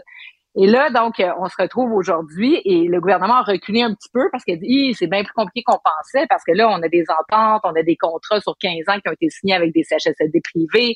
Donc là, euh, on peut pas euh, déchirer ça, mettre la hache là-dedans d'un coup. Donc, pourquoi pas faire des CHSLD privés conventionnés qui serait le, le, le, le, le, ben, le, milieu finalement? Puis, somme toute, il paraît que quand tu regardes les analyses, puis les taux de satisfaction, puis les services, ça serait le, le rendement optimal. Donc, tu as le public qui est là pour euh, assurer que les, niveaux de soins sont élevés, mais le privé gère sa bâtisse, donc c'est un bon euh, équilibre entre les deux. Et là, ben, ça c'est vers ça que la, la CAQ va tendre. Donc, c'est pour ça qu'ils vont investir. Ben, ils vont investir. Puis là, au même moment, on a les établissements privés qu'on entend presque à tous les jours nous dire ça n'a pas de bon sens, on perd notre personnel parce qu'évidemment, on a augmenté le salaire des infirmières des préposés en CHSLD au public. Mais là, eux, les privés, sont là pour faire de l'argent. Fait n'ont pas augmenté les salaires de ces gens-là de la même manière. Donc, qu'est-ce qui se passe? Les gens qui étaient au privé, ben là, ils ont changé pour s'en aller dans le public parce que c'est, les meilleurs, les conditions sont meilleures, sont pas exceptionnelles, ceci dit, mais sont quand même meilleures. Donc là, le privé qui est supposé être la panacée, puis qui est supposé nous sauver de tous nos maux, ben là, il demande au public, ben non, venez nous aider. Donc, tu sais, là, c'est les CHSLD, puis moi, je me sens en parallèle avec ce que François Legault a annoncé la semaine passée, il y a deux semaines, quand il a dit, bon, euh, il y a 20 là, des chirurgies, puis qu'on va aller faire dans le privé. Là, tout le monde est comme applaudi, parce qu'on dit, ah oui, le privé, ça va nous aider. C'est vrai que le privé va nous aider, mais il faut faire attention, parce que quand le public... va nous aider à court terme. C'est ça l'enjeu, c'est qu'il faut garder notre capacité publique à offrir les services, sinon, on devient euh, ben c'est ça, on n'a plus de marge de manœuvre et de levier par rapport au privé, puis on devient euh, dépendant. Puis quand il arrive des crises, ben, on peut plus rien faire parce que ben, le privé est là. Puis tu sais, au bout de la ligne, le privé là est là pour faire des revenus, générer des profits. Hmm. Donc, euh, générer des profits là, sur des soins à offrir à des personnes, ben, habituellement, il n'y a pas tant que ça de profit à faire. Donc, tu sais, résidence soleil puis tout ça, c'est bien le fun parce que les gens sont autonomes. Mais à un moment donné, tu sais, ça coûte cher de se, de se loger. Le public n'est pas nécessairement non plus la panacée, mais il faut faire attention à peut-être tout un, tout l'autre, mais il faut faire attention à la pensée magique de dire, ah, le privé, là, c'est, c'est, c'est la joie et l'abondance et l'allégresse, l'arc-en-ciel, puis euh, les licornes roses, parce que on l'a vu avec les garderies, euh, on le voit avec les CHSLD, on le voit avec plein d'aspects. Le privé, là, on l'a vu quand le privé gérait nos routes là, à Montréal, euh, c'était, n'importe quoi parce qu'ils sont là pour s'en mettre plein les poches. Fait que, c'est aussi le check and balance, là, donc le contrôle, donc s'assurer que c'est bien fait. Fait que, bref, beaucoup de pain ben, la demain. Exactement. Merci, Elsie. À demain. À demain. Joignez-vous à la discussion. Appelez ou textez le 187 Cube Radio 1877 827 2346. Hello. Bon, on est devant bien des réformes, hein. Euh, la réforme des RPA, des CHSLD, la réforme du système de santé, la réforme de la DPJ. Là, est-ce qu'il va falloir euh, s'attaquer à la réforme du système de l'éducation? en tout cas, je suis forcée d'admettre que peut-être. On est avec Sylvain Danco. Salut Sylvain. Bonjour Geneviève. Je parle d'une réforme parce qu'évidemment, là, euh, on a des problèmes aussi à ce niveau-là, au niveau de l'éducation. Ça craque de partout, c'est ce que j'ai envie de dire. Et aujourd'hui, on, s'attarde à un problème qui est dans les cartons quand même depuis un certain temps, mais que la pandémie a peut-être un peu plus mis en évidence. La fameuse pénurie de personnel euh, dans nos écoles à court terme va se passer quoi?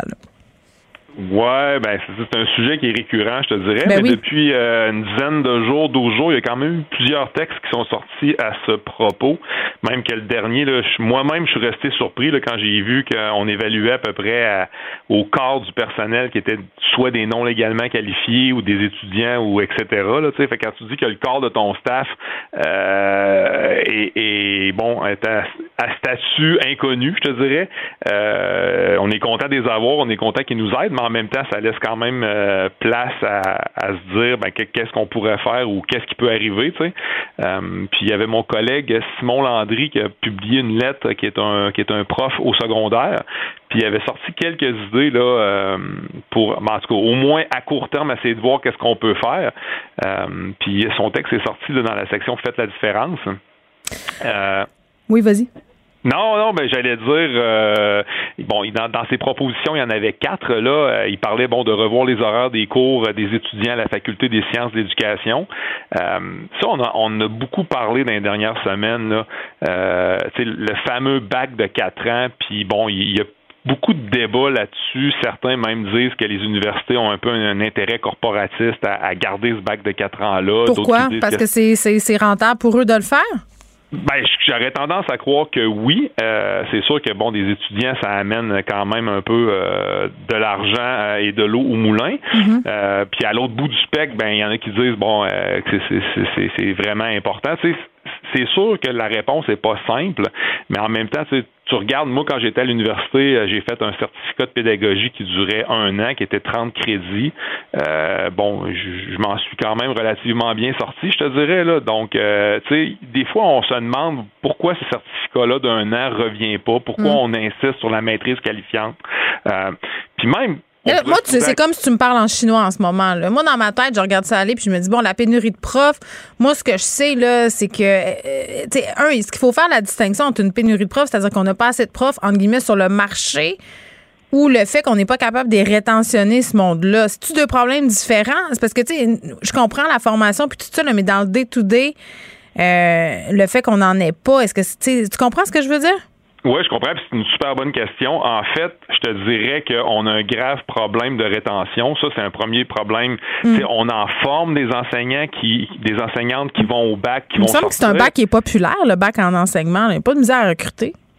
Euh, non, il y a quand même beaucoup de monde, mais là, certains vont dire, bon, il y a, plusieurs euh, abandons en cours de route.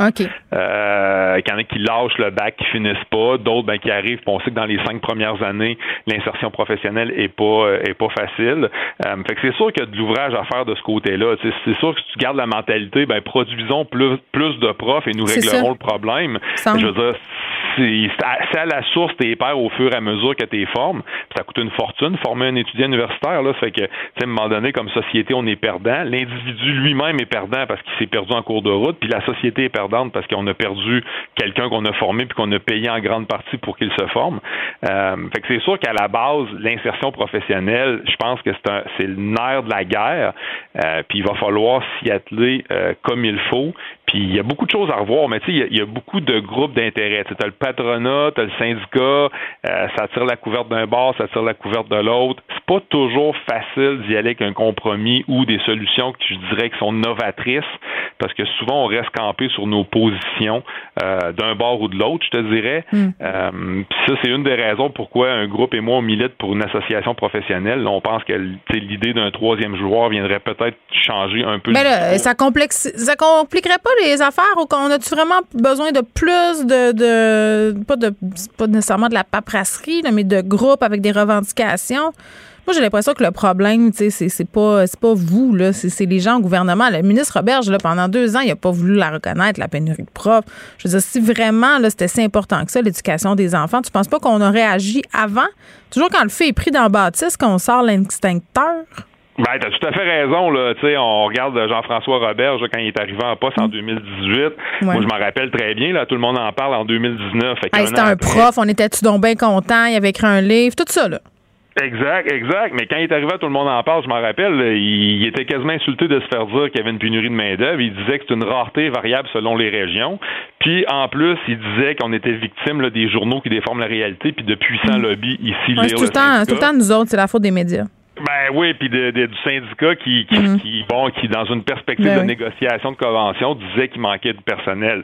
Mais vois-tu, ça c'est en 2019. Un an plus tard, en 2020, il annonçait en grande pompe là, que son grand projet, là, puis que sa première priorité, là, ce qui était le prioritaire dans sa vie, c'était la pénurie de main d'œuvre. Fait que le discours a changé, mais ça a été long avant que le discours change. Puis on a comme perdu deux ans. Euh, puis pendant ces deux années-là, bon, on, on s'est occupé des maternelles 4 ans puis de la loi 40, les deux gros projets de la CAC mais on s'est pas vraiment attaqué à la pénurie de main-d'œuvre. Puis tu as raison, là, on, a, un peu perdu du temps. Puis là, ben, tu as raison, le feu est pris dans la bâtisse. Puis là, ben, on fait des groupes, on fait des groupes. Puis moi, je donne, vraiment, là, Sylvain, je suis pas en train de remettre en question la bonne foi de ce groupe-là, puis la, volonté des gens qui vont en faire partie de régler les problèmes. Mais s'il n'y a pas de volonté en haut, ben c'est sûr que ça va être compliqué de vraiment l'opérer, ce changement-là. Tout à fait, tout à fait, mais c'est de voir que. Puis là, ben, en tout cas, on verra qu'est-ce qui va se passer parce qu'on peut s'attendre à ce que l'été soit assez tranquille. Ça va peut-être brasser un peu plus cet automne, mais bon, euh, c'est quoi le... Moi, j'aimerais ça avoir un plan de la part de la CAC parce que là, ça s'enligne pour qu'on les qu'on les ait encore au pouvoir pour quatre ans, mais là, c'est comme silence radio, on le sait pas. Mm. Euh, les problèmes sont pas réglés. Il euh, n'y a pas de plan à court, à moyen, pas à long terme. Tu sais, c'est pas drôle quand il faut que tu lises dans les lettres d'opinion des journaux, des enseignants qui amènent des idées. c'est ça, là, tu dis bon, mais mon Dieu, il y a quelqu'un qui essaie de réfléchir à quelque chose, mais, mais des fois, on n'aime pas ça. On trouve que ça va trop vite. Et, tu sais, puis on va se laisser là-dessus. Sylvain, et moi, ce qui me fait capoter, c'est là, on entendait le docteur Boileau dire hier, il va falloir vivre avec le virus. Ben, dites ça aux enseignants dans leur classe qui doivent vivre avec une ventilation déficiente, des écoles qui tombent en ruine. Donc, ça aussi, il euh, faudra y réfléchir. Euh, au lieu d'être en vacances cet été, le bon ministre Verge pourrait régler le problème de la ventilation. Merci. La Banque Q est reconnue pour faire valoir vos avoirs sans vous les prendre. Mais quand vous pensez à votre premier compte bancaire, tu sais, dans le temps à l'école, vous faisiez vos dépôts avec vos scènes dans la petite enveloppe. Hmm, c'était bien beau. Mais avec le temps, ce vieux compte-là vous a coûté des milliers de dollars en frais, puis vous ne faites pas une scène d'intérêt. Avec la banque Q, vous obtenez des intérêts élevés et aucun frais sur vos services bancaires courants. Autrement dit, ça fait pas mal plus de scènes dans votre enveloppe, ça. Banque Q, faites valoir vos avoirs. Visitez banqueq.ca pour en savoir plus. Écoutez Antoine Joubert à l'animation du balado Le Guide de l'Auto, la référence de l'industrie automobile. Disponible sur l'application et le site cubradio.ca. Carfax Canada est fier de rouler aux côtés du balado Le Guide de l'Auto. Évitez les problèmes coûteux avec un rapport d'historique de véhicules de Carfax Canada. Visitez carfax.ca. Geneviève Peterson. Rebelle dans l'âme, elle dénonce l'injustice et revendique le changement. Cube Radio. Cube Radio. En direct à LCN. 14h30, c'est le moment d'aller retrouver notre collègue dans nos studios de Cube Radio. Salut Geneviève. Salut Julie. Bon, c'est le sujet ou un, des principaux sujets dont tout le monde parle aujourd'hui. Will Smith qui a frappé Chris Rock hier en direct pendant la cérémonie des Oscars. Geneviève, on va juste euh, regarder un extrait ensemble. Jada, I love you. G.I. Jane 2, can't wait to see it. All right?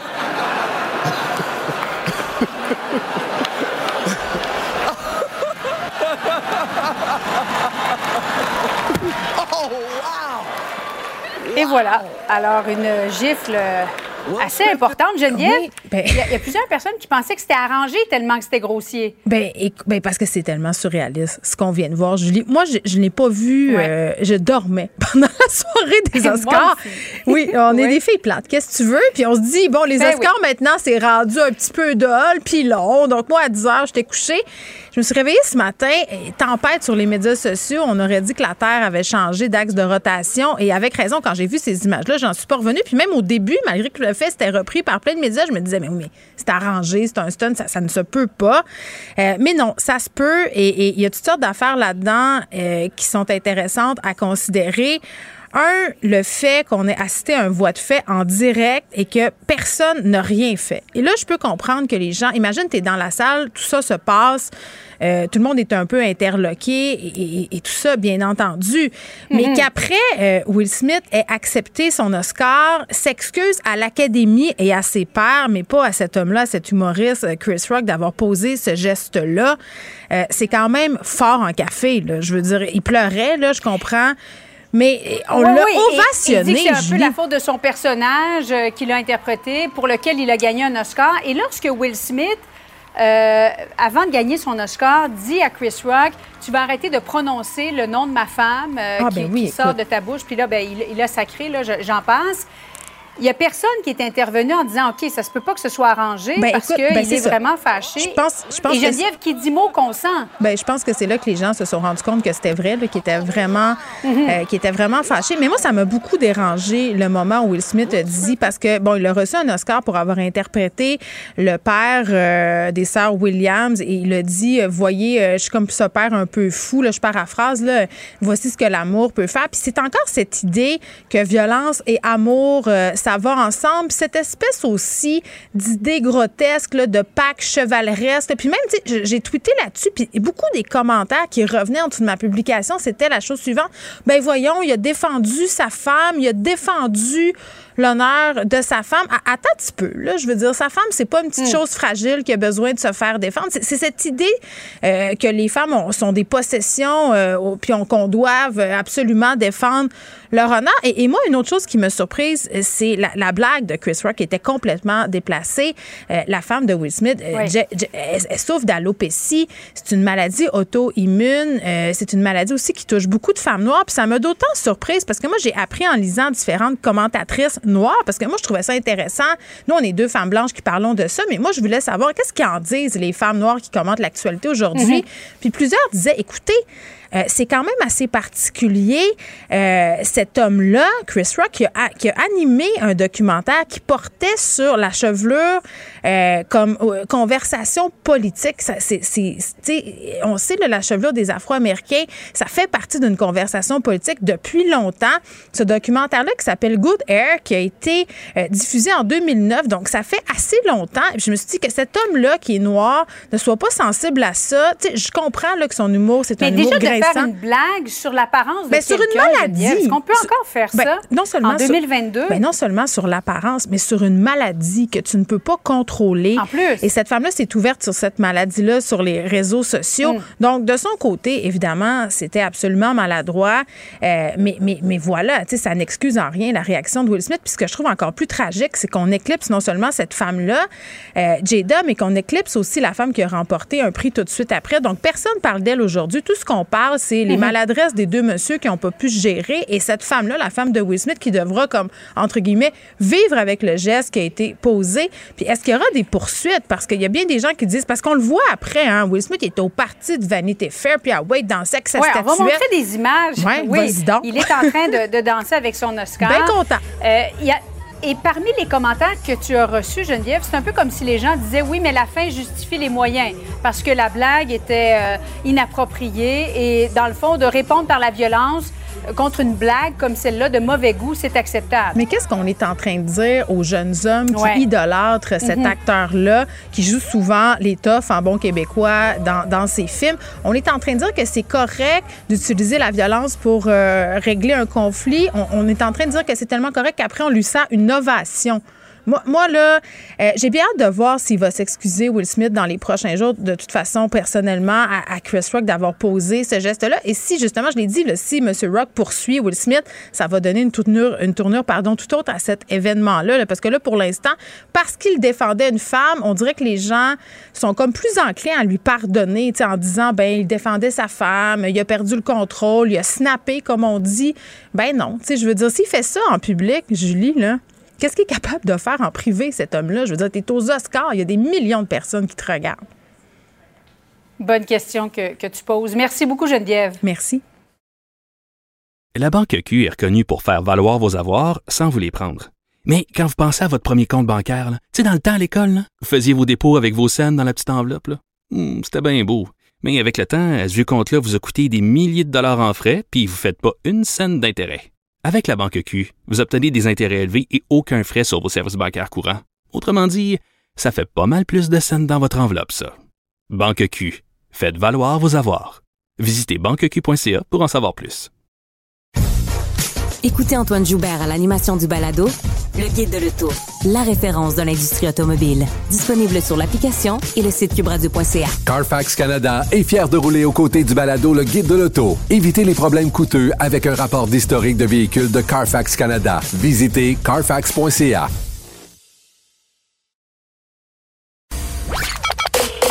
Joignez-vous à la discussion. Appelez ou textez le 187 Cube Radio 1877 827 2346. Hello. Gabriel Caron est là. Salut Gab. Salut. Bon, tu t'es-tu remise de ta COVID là, vas-tu mieux? Ah, écoute, je m'en suis remise, je vais mieux, mais je dois encore garder mes enfants à la maison parce oh qu'ils testent encore positif, même si tout le monde est top shape. Ah, mais je pensais que c'était cinq jours, euh, puis que si on avait encore des symptômes, on pouvait retourner à l'école avec son masque. C'est bien mêlant, hein? C'est très ben, mêlant. Écoute, moi, j'ai été voir sur le site, j'ai même appelé Info Santé, j'ai contacté plein de gens pour être sûr d'avoir les bonnes informations. Puis, as eu plein. beaucoup d'espoir aussi. Oui, puis là? Mais on, m'a bel et bien confirmé que pour les moins de 12 ans, même s'ils sont adéquatement vaccinés, euh, tant qu'ils ne testent pas positif, il faut comme les réisoler cinq jours ah, à chaque Tant qu'ils testent pas, euh, testent pas négatif, tu veux dire. Tant que leur petit test euh, oui. est. Ouais, c'est ça. Oui, exact. C'est ce que, excuse-moi, c'est ce que je Mais C'est parce que là, on est tellement euh, mêlés. Que ce soit positif ou négatif à un moment donné. Regarde, on se le dit-tu que c'est 10 jours? Arrêtez de nous faire croire que c'est 5, s'il te plaît. c'est ça, mais je pense que Bye bye. C'est ça. on se le dit. 10 jours. Mais sympathie. Non, mais parce que sinon, on n'aurait pas le moral, là. Tu vois, comme moi, j'avais espoir cinq jours, puis on dirait que de prendre deux fois cinq jours, c'est moins pire qu'un dix jours. Ah, vu de même. OK. Euh, on sait qu'un de tes grands passe-temps euh, dans la vie, Gab, c'est de magasiner euh, chez Shane, tout comme mes filles de 12 ans. Et tu découvres toutes sortes d'affaires. Par ailleurs, avant qu'on rentre dans le vif du sujet, en fin de semaine, tu partageais la photo d'un jeans vraiment fucked up. J'aimerais ça que tu nous en fasses une description. Ça vient de chez, chez Shane. Ouais. Ben oui, écoute, mais c'est parce que leur algorithme n'a pas d'allure. Je me demande toujours à quoi j'ai de quoi j'ai parlé pour me ramasser avec avec ces photos-là dans mon feed. Mais c'est comme un petit cuissard. Donc déjà la couleur, tu sais, c'était rose flash avec des imprimés léopard euh, bleu pâle dessus. Mais l'affaire, c'est que le petit cuissard, en fait, c'était comme des chaps mais en cuissard. Ah, c'était bien bizarre. Oui, il y avait comme des petites straps aussi autour de la taille. Euh, en tout cas, à part si c'était une Barbie, je pense pas que ça avantage personne. Puis même encore. Barbie, Barbie aurait l'air. Là, on a un grand, euh, une discussion, euh, moi puis Maude Boutet, sur Messenger pendant que tu nous parles. On se demande pourquoi personne prononce chaîne de la même façon. Donc, c'est pas la eh bonne façon de le dire. Si tu chaînes, si tu chaînes, si tu chaînes. Ah, mais moi, j'appelle ça Sheen, mais on dirait que tout le monde se comprend quand on parle de Sheen, Sheen, Sheen. Parce qu'on comprend que c'est le mot en S où ils vendent de la crape chinoise. Bon, OK. Exact. mais là, il y a un, petit un autre scandale, euh, bon, qui éclipsera pas la main d'en face euh, de Will Smith, mais, mais quand même. Ben quand même, hein, parce qu'on sait que Chine, bon, euh, sont pas à sont pas à un scandale près, là, on va dire ça de même. Mais euh, il y a une vidéo sur TikTok qui est devenue complètement virale où une utilisatrice affirme à capture d'écran euh, à l'appui que Chine aurait édité une mannequin pour que sa peau soit plus foncée. Ah, ça coûte moins cher. On a juste à changer de couleur. C'est ça, comme pour inclure de la diversité ah qui n'en est pas vraiment. Mais quand même, comment elle l'a découvert, c'est euh, assez intéressant. Donc, euh, euh, l'influenceuse, bon, magasinait des costumes de bain sur Chine. Parce qu'elle a pu les porter, les, les cuisseurs à strap, l'influenceuse. elle est correcte, elle elle a une belle shape. Mais bref, elle clique sur la photo d'une femme qui, qui, a la peau noire et bon, la, elle magasine son costume de bain. Et là, elle clique sur un autre costume de bain pour réaliser que c'est la même madame qui a la même pose, les mêmes bijoux, les mêmes ongles, mais qui n'est pas de la même couleur. OK, attends une minute. Oui. On jase, là. On jase. Mettons que moi, là, sur les photos, je, pose en chandail, OK? Mm-hmm. Même si tu me sur la peau noire, je veux dire, j'ai pas l'air d'une noire. On s'entend-tu? Fait que là, mettons, c'est pas juste changer la peau. Je veux dire, c'est évident qu'elle va se faire pogner. Si tu t'es une ben caucasienne, c'est tu sais, je veux dire, c'est ridicule. Ben, c'est ça. Puis, tu sais, souvent, Chine aussi, ils ont l'habitude de cropper les visages. Ah. Donc, euh, des fois, peut-être qu'ils se disent qu'un nombril, c'est international, puis qu'on ne fera pas la différence, tu sais. Je comprends, je comprends, je comprends. Là, c'était vraiment flagrant que c'était la même photo, puis c'est simplement la couleur de peau qui a été éditée et qui a été changée. Donc, euh, on s'entend qu'elle l'a mal pris et euh, on peut comprendre que tu sais, c'est pas la c'est pas la formule la plus inclusive là qu'on qu'on a déjà vue. Alors, elle a choisi de le de le partager, de le dénoncer sur TikTok. Donc vraiment là pour souligner à quel point euh, les grosses marques peuvent traiter les femmes issues des euh, communautés euh, la diversité, en fait, puis elles veulent pas embaucher ou mettre de l'argent dans ces différentes mm. communautés. Donc, elle essaie d'éduquer, en fait, ses abonnés sur, c'est ça, comme sur ces enjeux-là. Mais là, est-ce que, est-ce que cette marque-là a répondu quelque chose? Parce que si ça a été viral, j'imagine que c'est venu à leurs oreilles? Ben oui, tout à fait. Alors, Chine a répondu. Pour ça, on va déjà leur donner, hein, parce qu'il y a plusieurs grandes marques qui, des fois, répondent même pas. Mais ils ont juste déclaré là, dans un communiqué qu'ils ont été surpris d'apprendre qu'un de leurs fournisseurs ah. avait soumis des photos la faute des autres. de manière inacceptable. Personne ne pouvait s'en rendre compte là-bas, Gab. Hein? Personne. Non, c'est ça. Mais tu sais, Pour vrai, Geneviève, là, moi, j'ai un malin plaisir à aller euh, regarder les photos. Puis on va se le dire, là, c'est pas les pros du Photoshop. Là. Même moi, mon Photoshop est meilleur que autres. J'ai déjà vu des affaires épouvantables là-dessus, des formes qui se peuvent pas. Non, puis ils ont une éthique aussi. Oui, ah c'est ça, là. J'ai envie de dire qu'ils sont pas plus blancs que blancs, lol. Ah oui, c'est ça. hein? Ils font, ils font, ils font, ils font beaucoup de choses. Euh, ils ont du dirty. Eh ben oui, mais c'est ça là parce que tu sais, je te le disais au début là, ça, ils en sont pas à leur première accusation. Donc on parle là, c'est ça, de vol, copie de design de créateurs, euh, vol de photos. Je parle là de photos là, qui croppent les têtes, mm. comme ça ils n'ont pas besoin de payer les mannequins. Il semblerait aussi qu'ils emploient des enfants, qu'ils exploitent les travailleurs, mais hey. des conditions sécuritaires. Tu sais, sont pas, euh, c'est pas une belle compagnie. C'est une bien belle entreprise. C'est vraiment, c'est cool, mais mais on continue de les encourager parce qu'on aime ça payer notre guenille pas cher. C'est vraiment, on est vraiment des beaux humains. C'est hot. On mérite tout ce qui nous arrive. Tout ce qui nous Mais moi, je t'avoue, Geneviève, que j'ai déjà commandé sur Chine et quand j'ai pris connaissance, là, justement, des, des hmm. de tous les scandales qui faisaient, ben, j'ai fermé mon compte. Et là, j'avoue que je vais encore surfer, mais juste pour faire des captures d'écran rigolotes. J'achète ma, ma fille avait quand même eu une très bonne réplique quand je lui avais fait un peu la morale parce qu'elle voulait commander euh, des vêtements là, puis elle m'avait dit, maman, j'ai pas les moyens d'avoir des principes. Puis non, mais c'est ça, c'est ça le problème finalement. C'est que on, est habitué à payer le prix de la fast fashion et puis bon, c'est vrai qu'il y a des gens qui n'ont pas les moyens de payer pour des vêtements qui auraient été produits de façon éthique. Donc c'est pas seulement la faute du consommateur là, c'est dans le fond c'est ça que je voulais dire. C'est un ensemble. Oui, c'est un ensemble euh, de facteurs puis nous euh, qui sommes peut-être un peu plus privilégiés par rapport à ma fille de 14 ans, ben on peut faire le choix de pas acheter ou de compléter le budget de la petite fille pour qu'elle puisse acheter des choses ailleurs. Tout à fait. J'aime ça. Bon, je te laisse, euh, Gab, à tes tests. Euh, tes tests encore positifs. Oui, comme quand je faisais plein de tests de grossesse, là, tu check la couleur de la ligne. Plus ça pâlit, meilleur signe c'est. OK. On est en bonne voie. Au revoir. Salut.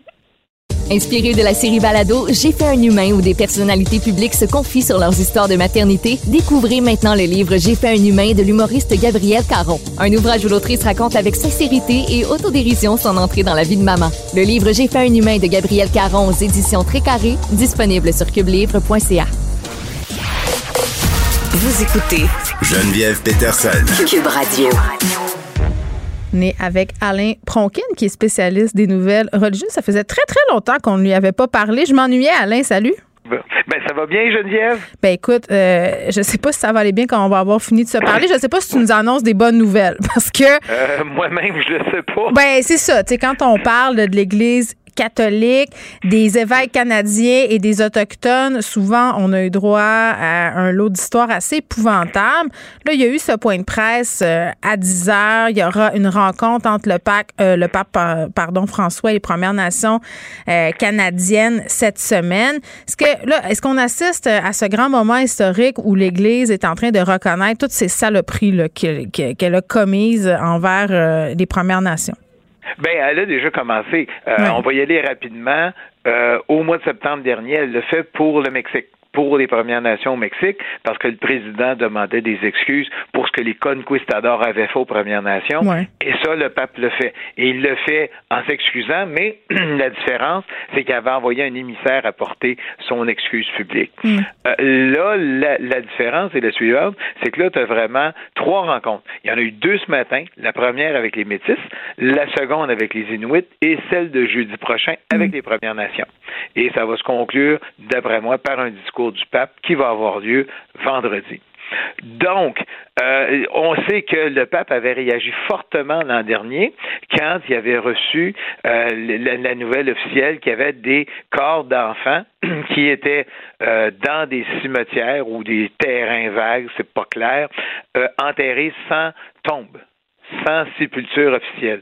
Hmm. Et il avait été outré de ça. On sait que c'était déjà arrivé dans le passé en Irlande, dans un... Près des pensionnats autochtones, là. même chose.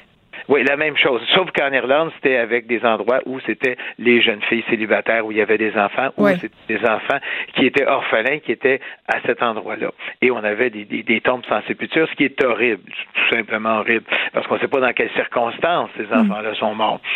Et là, on a la même chose ici. Le pape il dit déjà au mois de juin, avait dit, il a rencontré le cardinal Ouellet, il a rencontré le cardinal Cherny, deux cardinaux canadiens, pour discuter de la situation canadienne. Et après ça, c'est là où il a fait son annonce qu'il avait l'intention de venir au Canada. Il n'avait pas spécifié la date, mais il l'avait mentionné. On sait que les Premières Nations avaient, d'une part, il y avait eu un rendez-vous, on devait rencontrer le pape au tout début de la pandémie, donc avant qu'on connaisse les décès des enfants, ça a été remis en raison de la pandémie. Il va y avoir une deuxième rencontre au mois de décembre de cette année, mais Omicron est arrivé et on a reporté et ça arrive maintenant. Et là, on est dans ces rencontres-là et on a eu les premières revendications et revendications qui sont, euh, ma foi, importantes. Les métis ce matin, ce qu'ils sont venus dire, ils ont dit, écoutez, on veut évidemment que le, pape, que le pape s'excuse. Mm viennent le faire au Canada. Et les métis avaient l'air de, conclure dans le, quand ils parlaient que le pape allait venir. C'est quand même une certitude pour eux. Mais ce qui est revendiqué, il disait, écoutez, dans les années 1880-1900, l'Église a participé non seulement aux agressions sur les enfants, non seulement aux violences physiques, mais également à l'appropriation des terres des métis et des Premières Nations parce qu'on était en colonialisme. On oui, puis ils changeaient de place aussi. Là. Ils leur faisaient renoncer euh, à leur territoire, notamment sur la côte nord avec le père Jovenot. Ça, a été quelque chose. Puis, parenthèse, Alain, hier, j'étais au cinéma pour voir Nouveau Québec. Là. Ça se passe euh, à Schifferville. Et on voit à un moment donné Christine Beaulieu, qui est le personnage principal du film, qui se rend là-bas pour aller euh, bon répandre les cendres de son père. Là, je te passe le résumé de l'histoire. Il y a des Inuits qui sont là et qui prononce le Notre Père en Inou. Puis là, j'ai eu un pincement au cœur, Alain, en sachant très bien que c'était le Père Jovenot qui avait traduit tout ça et qui a abusé des centaines des centaines de personnes. Ah oui, et il a abusé même de gens de sa propre famille. Épouvantable. C'est épouvantable. Alors là, on est pris avec cette revendication-là des métis qui disent, écoutez, on veut aussi notre territoire. Mais ça, c'est peut-être fondé aussi sur une demande des Premières Nations qui dit, la bulle, et là, là, on fait l'histoire, là, Geneviève. Mais non, mais c'est correct, c'est intéressant. De 1493 faite par le pape Alexandre à l'époque, qui concédait les territoires des Amériques, d'après moi, il ne savait pas trop ce qu'il concédait, aux Portugais et aux Espagnols, on veut le faire casser. Écoute, ça, il y a eu des vestiges jusqu'en 1815 quand on se battait pour la Colombie-Britannique et l'Alaska parce que l'Espagne en voulait un bout de ces territoires-là, même jusqu'en 1815. Donc, on veut faire annuler ça parce que ça entraînait aussi l'évangélisation.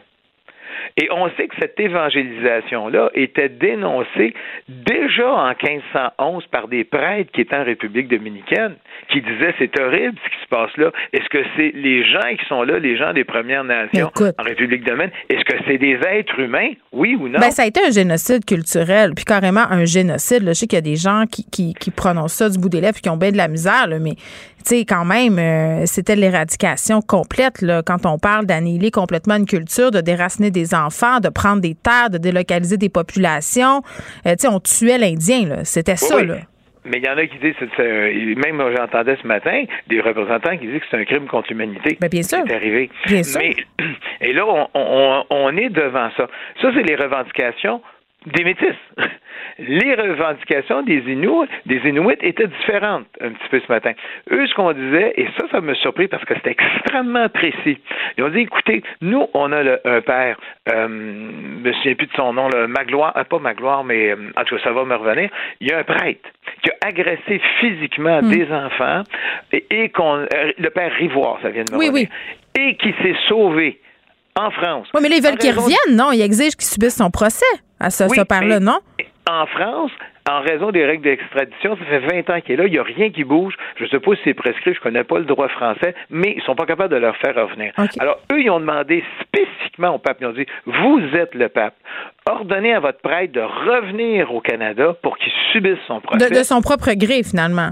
Oui, ou encore qui le subissent en France, son procès. Mais il y a une demande spécifique. Je, je, pensais pas, moi je pensais qu'on allait plus être dans des revendications générales, mais c'est vraiment spécifique sur ce prêtre-là, Rivoire, qui est encore en France, qui n'a subi aucun procès et qui continue tranquillement sa vie.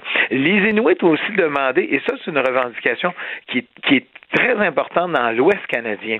On ne peut entendu parler dans l'Est canadien. C'est une somme de 25 millions. Ce qu'il y a dans les années 2005-2006, il y avait les premières rencontres, les premiers recours collectifs, et il y avait une entente avec le gouvernement fédéral. Mais, ça, c'était les Inuits, non? Oui, et, ça montait à 25 millions de dollars. Et c'est et là, l'Église n'a jamais payé. Ils ont payé, je pense, environ 2 millions.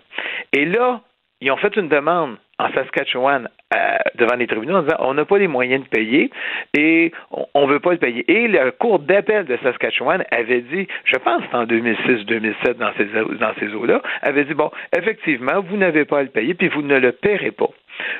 Et le, gouvernement fédéral n'est pas allé en appel à la Cour suprême là-dedans. Hmm. Les gens sont restés avec ça sur le cœur. Et en ce moment, bon, on essaie d'aller chercher un 30 millions dans les églises pour donner aux Premières Nations, les Inuits. Et, ça, et, là, ça commence. Mais eux sont revenus là-dessus au pape. Ils ont dit, écoutez, il faut le régler, le 25 millions. C'est comme on dit, faites un chèque pour régler ça. Et ça, ils sont revenus avec ça, les Inuits. Donc là, la table est mise.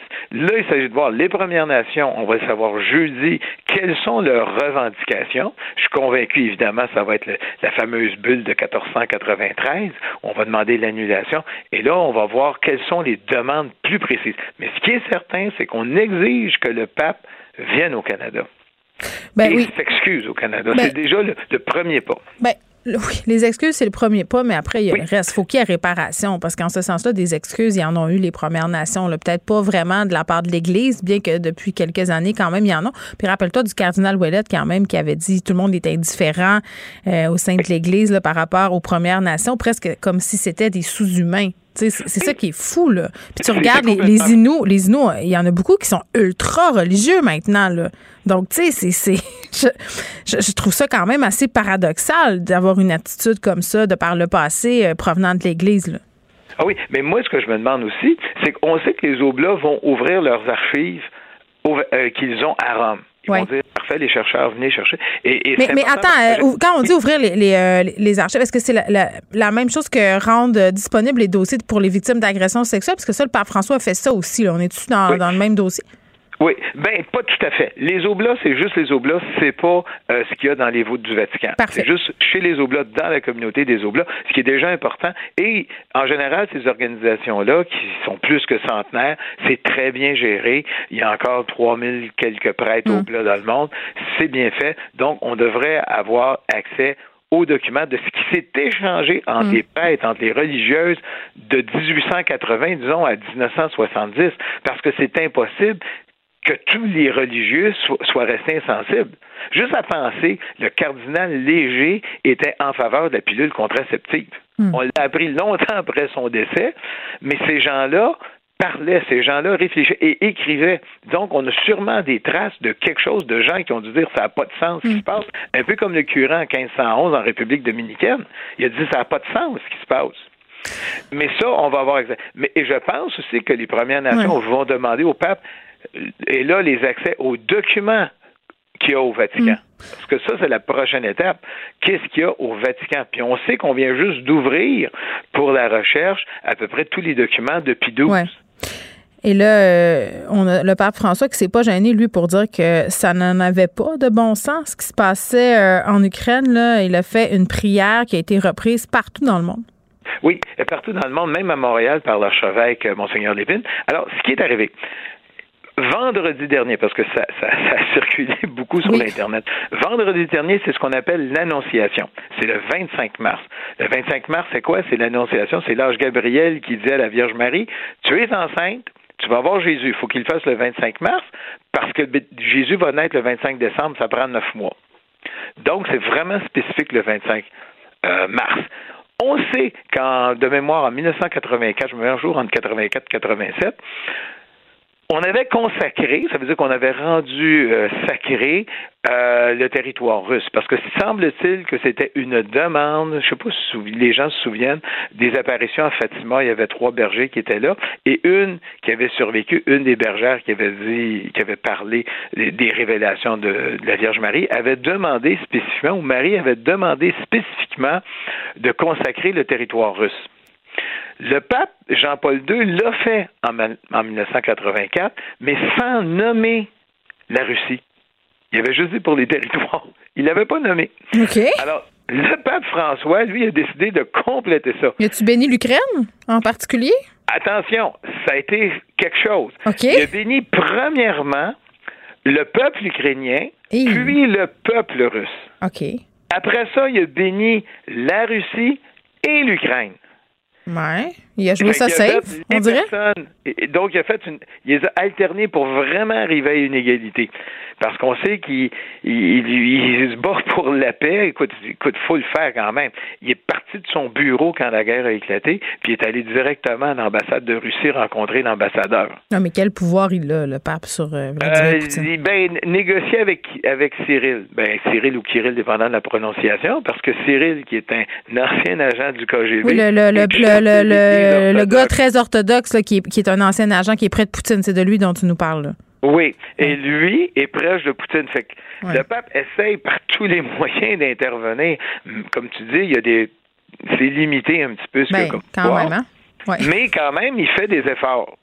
Moi, je trouve qu'il fait des efforts. Il, écoute, il y en a qui demandent, écoutez, pouvez-vous aller? Il y a un journal suisse, ils ont, il y a des gens qui ont loué une page complète pour demander au pape d'y aller. On a mm. nos deux anciens boxeurs québécois qui sont là-bas qui ont dit, pouvez-vous venir, euh, pape? Sur place. Ça, ça me surprendrait. puis il y en a pendant ce temps-là qui disent que c'est la maîtresse de Vladimir Poutine qui pourrait le faire changer d'idée. Écoute, là, ouais, là on est rendu, euh, on, est rendu quand même loin euh, dans le désespoir de le faire arrêter euh, son invasion. Puis d'ailleurs, on va se on va se laisser là-dessus. Alain, le, le, pape qui a pas, il a parlé de guerre là. Il a parlé de la menace nucléaire. Il est pas, il est pas passé par quatre chemins non plus là. Non, mais il a parlé de guerre. Il a dit, il y a une guerre là-bas. Parce qu'on sait que le pape a toujours dénoncé le lobby des armes. Parce que lui, il dit, qui gagne dans une guerre, c'est le lobby des armes, c'est les producteurs d'armes. C'est vrai. Parce qu'ils vont en faire plus, puis ils vont les vendre. Ils vont les vendre aux Américains, ils vont les vendre aux Russes, ils vont les vendre aux Chinois, ils vont les vendre à tout le monde, ils vont les vendre même au Canada, mais mm. ils les vendent. Et pour lui, le, le danger, Satan, c'est les producteurs d'armes. C'est eux qui ont le plus gros, qui, gagnent tout le on temps. Va tout prendre, on va tout prendre. Fait que si le pape François peut nous aider, on va le prendre. Allez, Bronquin, merci beaucoup. Mais il fait du mieux qu'il peut. Ben oui, évidemment. Merci beaucoup. D'accord. Merci. La Banque Q est reconnue pour faire valoir vos avoirs sans vous les prendre. Mais quand vous pensez à votre premier compte bancaire, tu sais, dans le temps à l'école, vous faisiez vos dépôts avec vos scènes dans la petite enveloppe. Hmm, c'était bien beau. Mais avec le temps, ce vieux compte-là vous a coûté des milliers de dollars en frais, puis vous ne faites pas une scène d'intérêt. Avec la banque Q, vous obtenez des intérêts élevés et aucun frais sur vos services bancaires courants. Autrement dit, ça fait pas mal plus de scènes dans votre enveloppe, ça. Banque Q, faites valoir vos avoirs. Visitez banqueq.ca pour en savoir plus. Écoutez Antoine Joubert à l'animation du balado Le Guide de l'Auto, la référence de l'industrie automobile. Disponible sur l'application et le site cubradio.ca. Carfax Canada est fier de rouler aux côtés du balado Le Guide de l'Auto. Évitez les problèmes coûteux avec un rapport d'historique de véhicules de Carfax Canada. Visitez carfax.ca.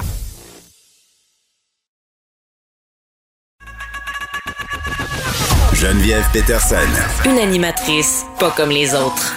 Cube Radio. Léa Mais je veux que tu le saches que ça a un effet. Mathieu Cyr. Ouais, mais ça, c'est vos traditions, ça. La rencontre. Il y a de l'éducation à faire. Faut avouer que je suis pour la démarche. La rencontre Strisky-Cyr. Mathieu qui est encore en Australie. Mathieu, es-tu là? Salut. Oh, tu sonnes bien en plus. C'est une véritable révolution sonore, Léa, qui est en direct du plateau, comme toujours. Live du plateau, gang. Allô? Bon, Mathieu, est-ce que tu regrettes tes paroles de vendredi? Moi, ce sera ma première question. Là, toi qui disais, moi, les Oscars, je regarde pas ça, c'est dol. Là, euh, hein? Les as-tu regardés? Oui, ben j'ai, comme tout le monde, j'ai vu ce qui s'est passé. Euh, je trouve ça, je trouve ça fou, pareil, parce qu'il aurait pu avoir des jets avec des feux d'artifice, puis un budget de 800 millions euh, au début du show, puis ça aurait tout, ça aurait passé dans le beurre après, après ce qui s'est passé. C'était assez cinglé. Comment tu t'es senti, toi, quand tu as vu ça? Moi, je l'ai pas vu, je dormais. C'est demain. Moi, je, pense, je l'ai vu le lendemain. Je pensais que je pensais que c'était une joke au départ. Parce que c'est comme surréaliste, Léa. Là. Je sais pas. Moi, c'est au moment où on l'entend sacré après le gars, là, dire euh, tu prononceras plus jamais le nom de ma femme. Euh, mon esti, c'est la traduction québécoise euh, librement interprétée, que j'ai compris qu'il niaisait vraiment pas. Le monsieur était fâché pour vrai. Oui, c'est sûr que ça oh, nous a pris un, oui. Euh, ben c'est ça, ça nous a pris un, bout de temps avant de savoir, euh, mon Dieu, dans quelle réalité est-ce qu'on vit. Puis euh, une fois que j'ai compris que c'était vrai, c'est sûr que j'ai pas aimé ça. Moi, ça m'a fait peur parce qu'on vit déjà dans des temps qui sont super tendus. La guerre en Ukraine, la pandémie, tout ça, là, ça fait que j'ai constamment peur que tout le monde pète une gauche. Sincèrement, là, je pense que tout le monde est un peu euh, tout le monde a souffert là. tout le monde a souffert hmm. puis de, de voir devant des millions de personnes que quelqu'un issu de la royauté du védétariat puisse commettre un tel geste et qu'on soit aussi poche à réagir. Là. Oui, ben on l'a ovationné, en fait. Ça a été ça, la ben, réaction que, que notre maudissance du show must go on a pris le dessus, puis qu'on n'est pas capable, dans une société moderne, dans une démocratie, de faire gang. The show must not go on. Il faut que la sécurité vienne, prenne Will Smith, puis il sorte de la salle. Puis c'est pas le temps de discuter de est-ce que la joke était bonne ou elle était pas bonne, est-ce que c'est méchant? Non, mais qu'elle soit pas bonne ou que ça soit un dérapage, sa joke, je veux dire, il n'y a rien qui justifie la violence. Oui. Mathieu? Ben, moi, je suis, un peu de, je suis du côté de Léa à 100 J'ai été surpris aussi parce que je m'attendais à ce que dans des shows d'une telle envergure, je m'attendais à ce que les, les, les, comédiens qui allaient compter des jokes, euh, les, humoristes qui ont des jokes, qu'il y ait un certain, euh, un certain, comment je peux dire ça, que le public soit au courant un peu de ce qui était pour se dire à propos d'eux autres. Tu sais, que si je vais sur le stage, moi, puis je vais roaster, mettons, euh, Mike Ward, c'est sûr et certain que je vais appeler Mike avant. Je vais lui dire, écoute, on va faire une joke là-dessus, là-dessus, là-dessus. Ça te dérange-tu? C'est correct? Parfait. Je dirai pas c'est quoi la joke. Je vais juste dire le sujet. Il va dire, ben oui, pas de problème, Matt, vas-y, tu sais, puis voilà. Tu sais, je m'attendais à ce qu'il y ait ça. Et là, j'étais stupéfait de voir que c'était pas le cas. Puis ça a vraiment divisé justement la, communauté parce qu'il y en a qui trouvent que c'est un geste romantique. Alors que, tu sais, on parle de. mais moi, c'est ça qui m'a écœuré. Non, mais attends, c'est ça. Moi, ce qui m'a le plus découragé, c'est la réaction des gens sur les médias sociaux qui disent, ben, il est allé défendre sa femme. Ouais, c'est ça. Comme si, comme si, premièrement, comme si sa femme n'était pas capable de se défendre seule. Puis deuxièmement, comme si ça avait besoin d'être violent. S'il était monté sur le stage, puis il avait juste dit Hey, ça, ça se dit pas ce que tu viens de dire là, puis il se rassoit. Déjà, le message serait passé, puis ça, il y aurait eu beaucoup plus de classe là-dessus. Moi, je donne un 10 sur 10 à Chris Rock, qui est resté professionnel. Dans le langage des humoristes, pour lui, c'était un corpo de marde. Avec, euh, avec un. Ben, faire les Oscars, c'est pas un corpo de marde. Je m'excuse, là. Euh, ben, je sais pas, moi, je veux dire, oui, c'est glamour, oui, tout ça, mais t'as des réactions, écoute, t'as des, des, un public avec un ego démesuré devant toi, puis tu marches sur des œufs constamment, surtout quand t'es humoriste. Puis il y, a justement Jim Jeffries, qui est un stand-up australien, euh, qui, qui, qui, est, pas mal connu, que lui, justement, il a dit on devrait boycotter les Oscars. Il demande aux humoristes, il dit arrêtez ça, de toute façon, il n'y a même pas de catégorie meilleure comédie. On leur rend service, puis ils se foutent de nous autres. Suite à cette euh, suite à, la slap de Will Smith aussi, il y a Harry Shafir, qui est un autre humoriste. Euh, lui, c'est un, podcasteur, euh, pas mal podcasteur, qui, qui, est souvent invité au Joe Rogan Experience, puis dans cette gang-là. Et lui, il a fait, écoute, écoute, il faut aller voir ça sur Instagram. Il a fait un poster où est-ce qu'il est avec la femme de Will Smith au lit. Puis le titre du show, c'est I Will Fuck a Bald Failure. Puis là, il dit, il dit est-ce que si tu perds tes cheveux parce que ton, ton mari est un, est un homosexuel toujours dans le, dans le closet, puis que ton son, que ton, ton enfant, c'est un, un extraterrestre, viens, viens voir un de mes stand-up, euh, I Will Fuck a Bald Failure Tour. Écoute, ça y va hard là, sur Will Smith. Puis, tu sais, je, ça va être, ça va il va avoir un avant puis un après cet événement-là pour sa carrière. Surtout que dans son autobiographie, Will Smith, il parle de violence conjugale dans sa maison. Euh, quand il était petit. Euh, et il vient de publier ce livre-là en 2021. Puis il dit, il dit euh, J'ai vu mon père frapper ma mère sur le côté de la tête. mais là, Will Smith, à ce que je sache, il n'est pas accusé de violence conjugale.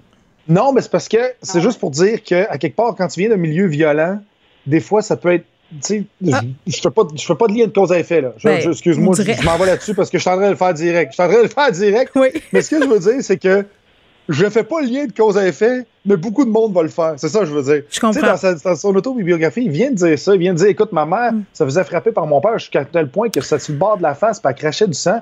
Écoute, c'est exactement le geste qu'il est allé faire sur scène. En même temps, Léa, moi, j'ai envie de dire euh, de tout le temps lier l'amour et la violence en disant, euh, tu sais, c'est un geste amoureux qu'il a posé. Je veux dire, ça dit tellement de choses sur où on est rendu. c'est non, là. C'est absolument non, là. Moi, si je vis ça, que mon chum fait ça, genre, je me lève, genre, je vomis, je fais comme arc mais qu'est-ce que je viens de vivre? Elle est poignée, là. Euh, Jada, il faut qu'elle assume tout ça, là, ce matin, là. Personne lui a demandé ce qu'elle pensait, j'imagine. En tout cas, moi, je l'ai pas vu encore se prononcer, mais en même temps, je suis enfermée dans mon studio de radio. Euh, elle, non, mais... Faut, non, mais il faut qu'elle gère ça, là, cette tempête-là, puis ça a éclipsé absolument. Moi, ce que je trouve plate pour les artisans du cinéma, là, là on ne parle que de ça. Oui, mais on parle, on parle de... Puis en plus, c'est que, c'est que ce que ça fait, c'est que justement, si on remonte à cette époque du fameux duel chevaleresque où est-ce que genre je vais défendre l'honneur de, de mon âme sœur et venir me battre à coups de gants là, ce que ça fait là, c'est que ça, ça remonte à une époque où est-ce que les femmes n'avaient pas le droit à la parole, ok? Puis ce que ça fait, c'est que encore une fois, ben cette femme là, elle a pas le droit à la parole. C'est juste deux gars qui ont décidé. Mm. Chris Rock a décidé de punch down, c'est-à-dire de faire une blague sur un sujet vulnérable ou qui qui, a moins de pouvoir que lui. Euh, puis, je veux dire, après, on voit ce qui est arrivé. Puis Will Smith il a décidé de, d'agir comme un animal, puis de faire comme, ben, tu mérites de te faire puncher d'en face. Puis pendant ce temps-là, la pauvre femme est là, puis elle est comme, yo, gang, genre, arrangez-vous Puis là, lui, euh, ouais, il a protégé l'honneur de sa chose. Puis là, les, gens sont super pas d'accord euh, avec moi quand je dis ça. Il y a bien du monde qui se disent, même des filles, là, ben moi, j'aurais aimé ça que mon chum me défend. C'est dégueulasse. Oui, mais d'un autre côté, d'un autre côté, euh, il y en a beaucoup aussi qui sont du côté de Chris Rock. Puis moi, c'est ça que je suis content. C'est que oui, oui, vous, vous, là, vous focussez sur, sur ceux qui sont encore là-dessus. Puis il y en a énormément, comme vous dites. Mais il y en a beaucoup, beaucoup qui disent écoute, ça se fait pas. la majorité des gens disent que ça se fait pas, mais comprennent l'impulsion. Mais ben, non, j'ai vu beaucoup de mais encore là, encore là, son impulsion, moi, d'après moi, était. je suis pas sûr que Chris Rock aurait fait ça si ça avait été n'importe qui qui, qui aurait compté cette joke-là. Puis c'est là que c'est là que ça devient. Euh, c'est là que ça devient comme sur un terrain de glissant de penser ça. Mais écoute, euh, euh, pas Chris Rock, excuse, Will Smith. Hmm. qui est allé frapper Chris Rock parce que c'est Chris Rock. si ça avait été The Rock qui avait compté ce joke-là, pas, sûr que Will Smith se serait levé. Si ça avait été Robert De Niro, un vieux de, 78-80 ans qui compte ce joke-là, Will Smith serait resté assis, il aurait agi en, être civilisé. Lui, il a agi comme un mongol mental. Excusez, ah, j'ai pas le droit de dire ça à la radio, excuse-moi. Il a agi comme quelqu'un qui, qui, de façon vraiment irréfléchie, parce que justement, il a, vu en Chris Rock un adversaire, puis ça s'est descendu paf au niveau de deux petits gars qui se battent d'une cour d'école. Léa, je te laisse le mot de la fin. Mais ils ont clairement un antécédent. Il y a oui, il y a, un beef. Euh, euh, allez lire l'article dans le Times où en 2016, Chris Rock avait fait une blague sur ce couple-là, qui est un couple ouvert. La chevelure aussi chez les personnes noires, les femmes noires, qui est une conversation politique. D'ailleurs, Chris Rock a fait un documentaire sur la question. Donc, sa joke était quand même, en tout cas, je, je c'est assez surprenant. Mais à la fin de la journée, là, je veux dire, je veux que notre société trouve que c'est grave. C'est grave de frapper quelqu'un pour une blague et, et, et tu lui remets pas un Oscar après ça. Tu lui dis, je m'excuse. Penses-tu qu'il devrait y enlever? Un Oscar. Mais je m'en fous, à ce stade-ci, c'est trop tard. Ben, de toute façon, il a dansé avec la statuette toute la nuit. Là. Ouais, Il est récompensé. C'est exactement comme quand ton kid est, est ah horriblement odieux, puis tu lui dis Ah, oh, mais j'ai peur de te punir, fait que voici ta Xbox. Ils ont acheté des Roblox. J'ai ça. Il les a dépensés. fait que, euh, il est trop tard. OK, à demain. Merci, bye. La Banque Q est reconnue pour faire valoir vos avoirs sans vous les prendre. Mais quand vous pensez à votre premier compte bancaire, tu sais, dans le temps à l'école, vous faisiez vos dépôts avec vos scènes dans la petite enveloppe. Hmm, c'était bien beau. Mais avec le temps, ce vieux compte-là vous a coûté des milliers de dollars en frais, puis vous ne faites pas une scène d'intérêt. Avec la Banque Q, vous obtenez des intérêts élevés et aucun frais sur vos services bancaires courants. Autrement dit, ça fait pas mal plus de scènes dans votre enveloppe, ça. Banque Q. Faites valoir vos avoirs. Visitez banqueq.ca pour en savoir plus. Écoutez Antoine Joubert à l'animation du balado Le Guide de l'Auto, la référence de l'industrie automobile. Disponible sur l'application et le site cubradio.ca. Carfax Canada est fier de rouler aux côtés du balado Le Guide de l'Auto. Évitez les problèmes coûteux avec un rapport d'historique de véhicules de Carfax Canada. Visitez carfax.ca.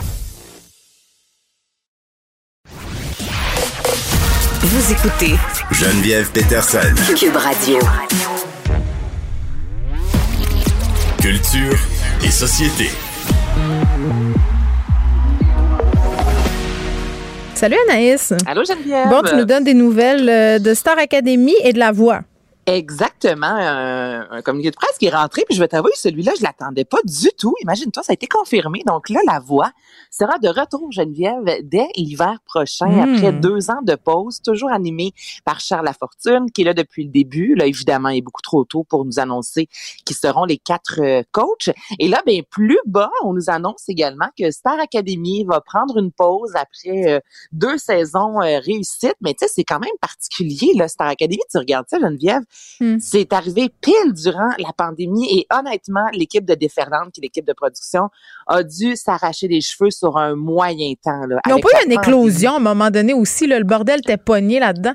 Ben, on a repoussé le début de la ça, seconde vrai, saison. Exactement. Donc, il y a eu la première saison où, somme toute, ça s'est bien déroulé, mais là, pas de monde. euh, Il y avait pas de, de public. Là, après ça, un peu de public. Après ça, pas de public. Juste pour Euh, Lara là, Fabian, c'est ça. valait la peine. Comment t'as dit ça, Juste pour excuse-moi? Lara Fabian, ça valait la peine. Mais là, écoute, tu vas peut-être pouvoir l'avoir à la voix. Il sera peut-être de retour. Ah, tu penses Ben, qu'il pourrait avoir. euh, Oui, oui, OK. J'aimerais ça, qu'elle soit de retour, moi. Ben, on le sait pas. Écoute, elle était dans à la voix, elle était à la Star Academy. Mhm. On Elle est sait a partout. une bonne, elle est pas mal partout. Puis les, les, les, les Québécois l'aiment. Mais je trouve ça quand même particulier qu'après deux ans, on sait comment c'est une grosse machine à Oui, mais deux émissions euh, musicales un peu du même style, ça aurait peut-être été trop en même temps aussi. Ben, c'est ça, on a, c'est toujours un ou l'autre. Ben oui. Surtout que les deux, c'est le dimanche soir à TVA, donc il n'y a pas de compétition. Oui, c'est ça. c'est un des deux. Là, là, ça Mais va être beau la soirée musicale qui finit plus de finir, là, à un moment donné. Mais je m'attendais peut-être à ce que Star Academy revienne au moins pour une troisième saison. Donc, je trouve ça spécial. Ben, ils vont en rotation, c'est correct. Mais, ben oui, en même temps, on n'a pas le temps de se lasser. Des fois, quand ça revient trop longtemps, On se lasse dit, pas. euh, on se dit c'est la saison de trop. Donc, euh, voilà, Star Academy va prendre une pause. C'est le 24 avril qu'on va de- découvrir euh, qui sera le gagnant la gagnante. Et ce sera le retour de la voix. Bon, c'est excellent. Là, on parle des Oscars, mais pas de la gifle. OK, j'en peux plus, là. Non, mais c'est tellement eu pour les artisans. Ben oui. Il y a eu du beau. hier. C'est ça qui se passe. Puis tellement que ce matin, là, Geneviève, avec Benoît, on a jasé. Puis euh, euh, on a parlé du parrain. Puis j'ai même pas remarqué hier sur scène que Robert De Niro, Al Pacino et toute cette belle gang-là du parrain, parce qu'on célébrait cette année les 50 ans, sont venus sur scène parce que c'est arrivé tout de suite après justement cette fameuse gifle-là, tu comprends? Mm. Puis on nous avait promis que ça allait faire partie, que ce serait un moment marquant des Oscars et finalement c'est passé dans le beurre comme jamais. Ben, ça a été écourté, que- ce moment-là, en plus. ben, c'est parce qu'écoute, il y, a- il y a un autre moment qui a pris beaucoup, euh, qui a pris beaucoup d'espace. Ouais. Mais tu sais, Dune, on va quand même se le dire, il y a eu six trophées sur dix. Le film de Denis Villeneuve. Le film, le film de Denis Villeneuve, euh, dont le Québécois aussi, Patrice Vermette, euh, Vermette, ouais, voilà, directeur artistique, qui a remporté un Oscar. Tu sais, ça fait, c'est le film qui s'est le plus démarqué. Ça, c'est digne de mention. J'aime pas dire Will Smith, mais ça reste quand même que c'est le cinquième acteur euh, afro-américain à remporter le titre du meilleur acteur. Il y a également l'actrice afro-latina Ariana DeBose Ouais, qui est puis elle, devenue- on n'en parle pas, hein? On n'en parle pas. Elle qui est devenue la première actrice queer à remporter un Oscar pour West Side Story, qui a fait un très beau discours parlant justement, euh, disant, si vous êtes déjà euh, posé des questions sur votre genre, ben sachez qu'il y a de la place pour tout le monde sur la planète et dans cette industrie-là, au même titre que tu as eu la- l'acteur américain Troy Couture, j'espère que je dis bien son nom, cet acteur. euh, Sûrement pas, mais il nous entend pas. Mais non, je l'ai écouté deux, trois fois Ah dans ouais? euh, Tu t'es pratiqué, là? Écoute, je me pratique d'habitude avant. Tu te pratiques d'avance. je me pratique de Vance. Donc, acteur sourd de naissance, qui est devenu le premier acteur masculin à remporter un Oscar, euh, 53 ans Mm. pour le film Mais qui est la version de la famille Bélier. Il y a eu du beau hier. Dis-moi donc, là, est-ce que les vieux Monsieur Blanc ont dit que c'était épouvantable que ce soit juste des gens euh, transgenres euh, qui font Non. qui ont des handicaps euh, en situation, puis que là, c'était le, le- les Oscars des woke? On a-tu entendu j'ai, ça? j'ai tel- les gens ont tellement pris position avec Ouais, euh, ça a le- été le- occulté. Saga Smith, là, que tout le reste est passé dans le bar. Mais somme toute, j'ai eu du plaisir. Moi, hier, j'ai vu des acteurs assis dans une salle qui semblaient réellement avoir du fun entre eux avec des performances. Tu sais, je trouve qu'on a quand même réussi Il y avait Billie Eilish. Ma mère voulait bien gros voir Lady Gaga. Là, là le vieux était bien content. Ça a parti fort avec. J'aurais aimé mieux voir avec Lisa Minnelli d'ailleurs. Oui. Euh, Beyoncé, j'aurais aimé ça qu'elle soit dans la salle, mais c'était bien Billie Eilish, même si sa chanson est épouvantablement longue. Elle, elle était là, donc Elle n'est pas très rythmée non plus, sa chanson à Billie Eilish pour euh, James Bond. Là. oui, tu sais, c'est pas... Euh, en tout cas, j'aime beaucoup Billie Eilish, euh, mais on dirait que je te dirais que c'est pas sa meilleure chanson. Et là, on vient d'apprendre que les Oscars condamnent la claque d'en face que Will Smith a donnée à Chris Rock. Ça vient d'arriver, Anaïs. Et tu sais que la, police de Los Angeles regarde ça. Donc, on va suivre ça. Merci, Anaïs. Merci à toute l'équipe de recherche. Merci à vous, les auditeurs. Je vous laisse avec Mario Dumont. Cube Radio.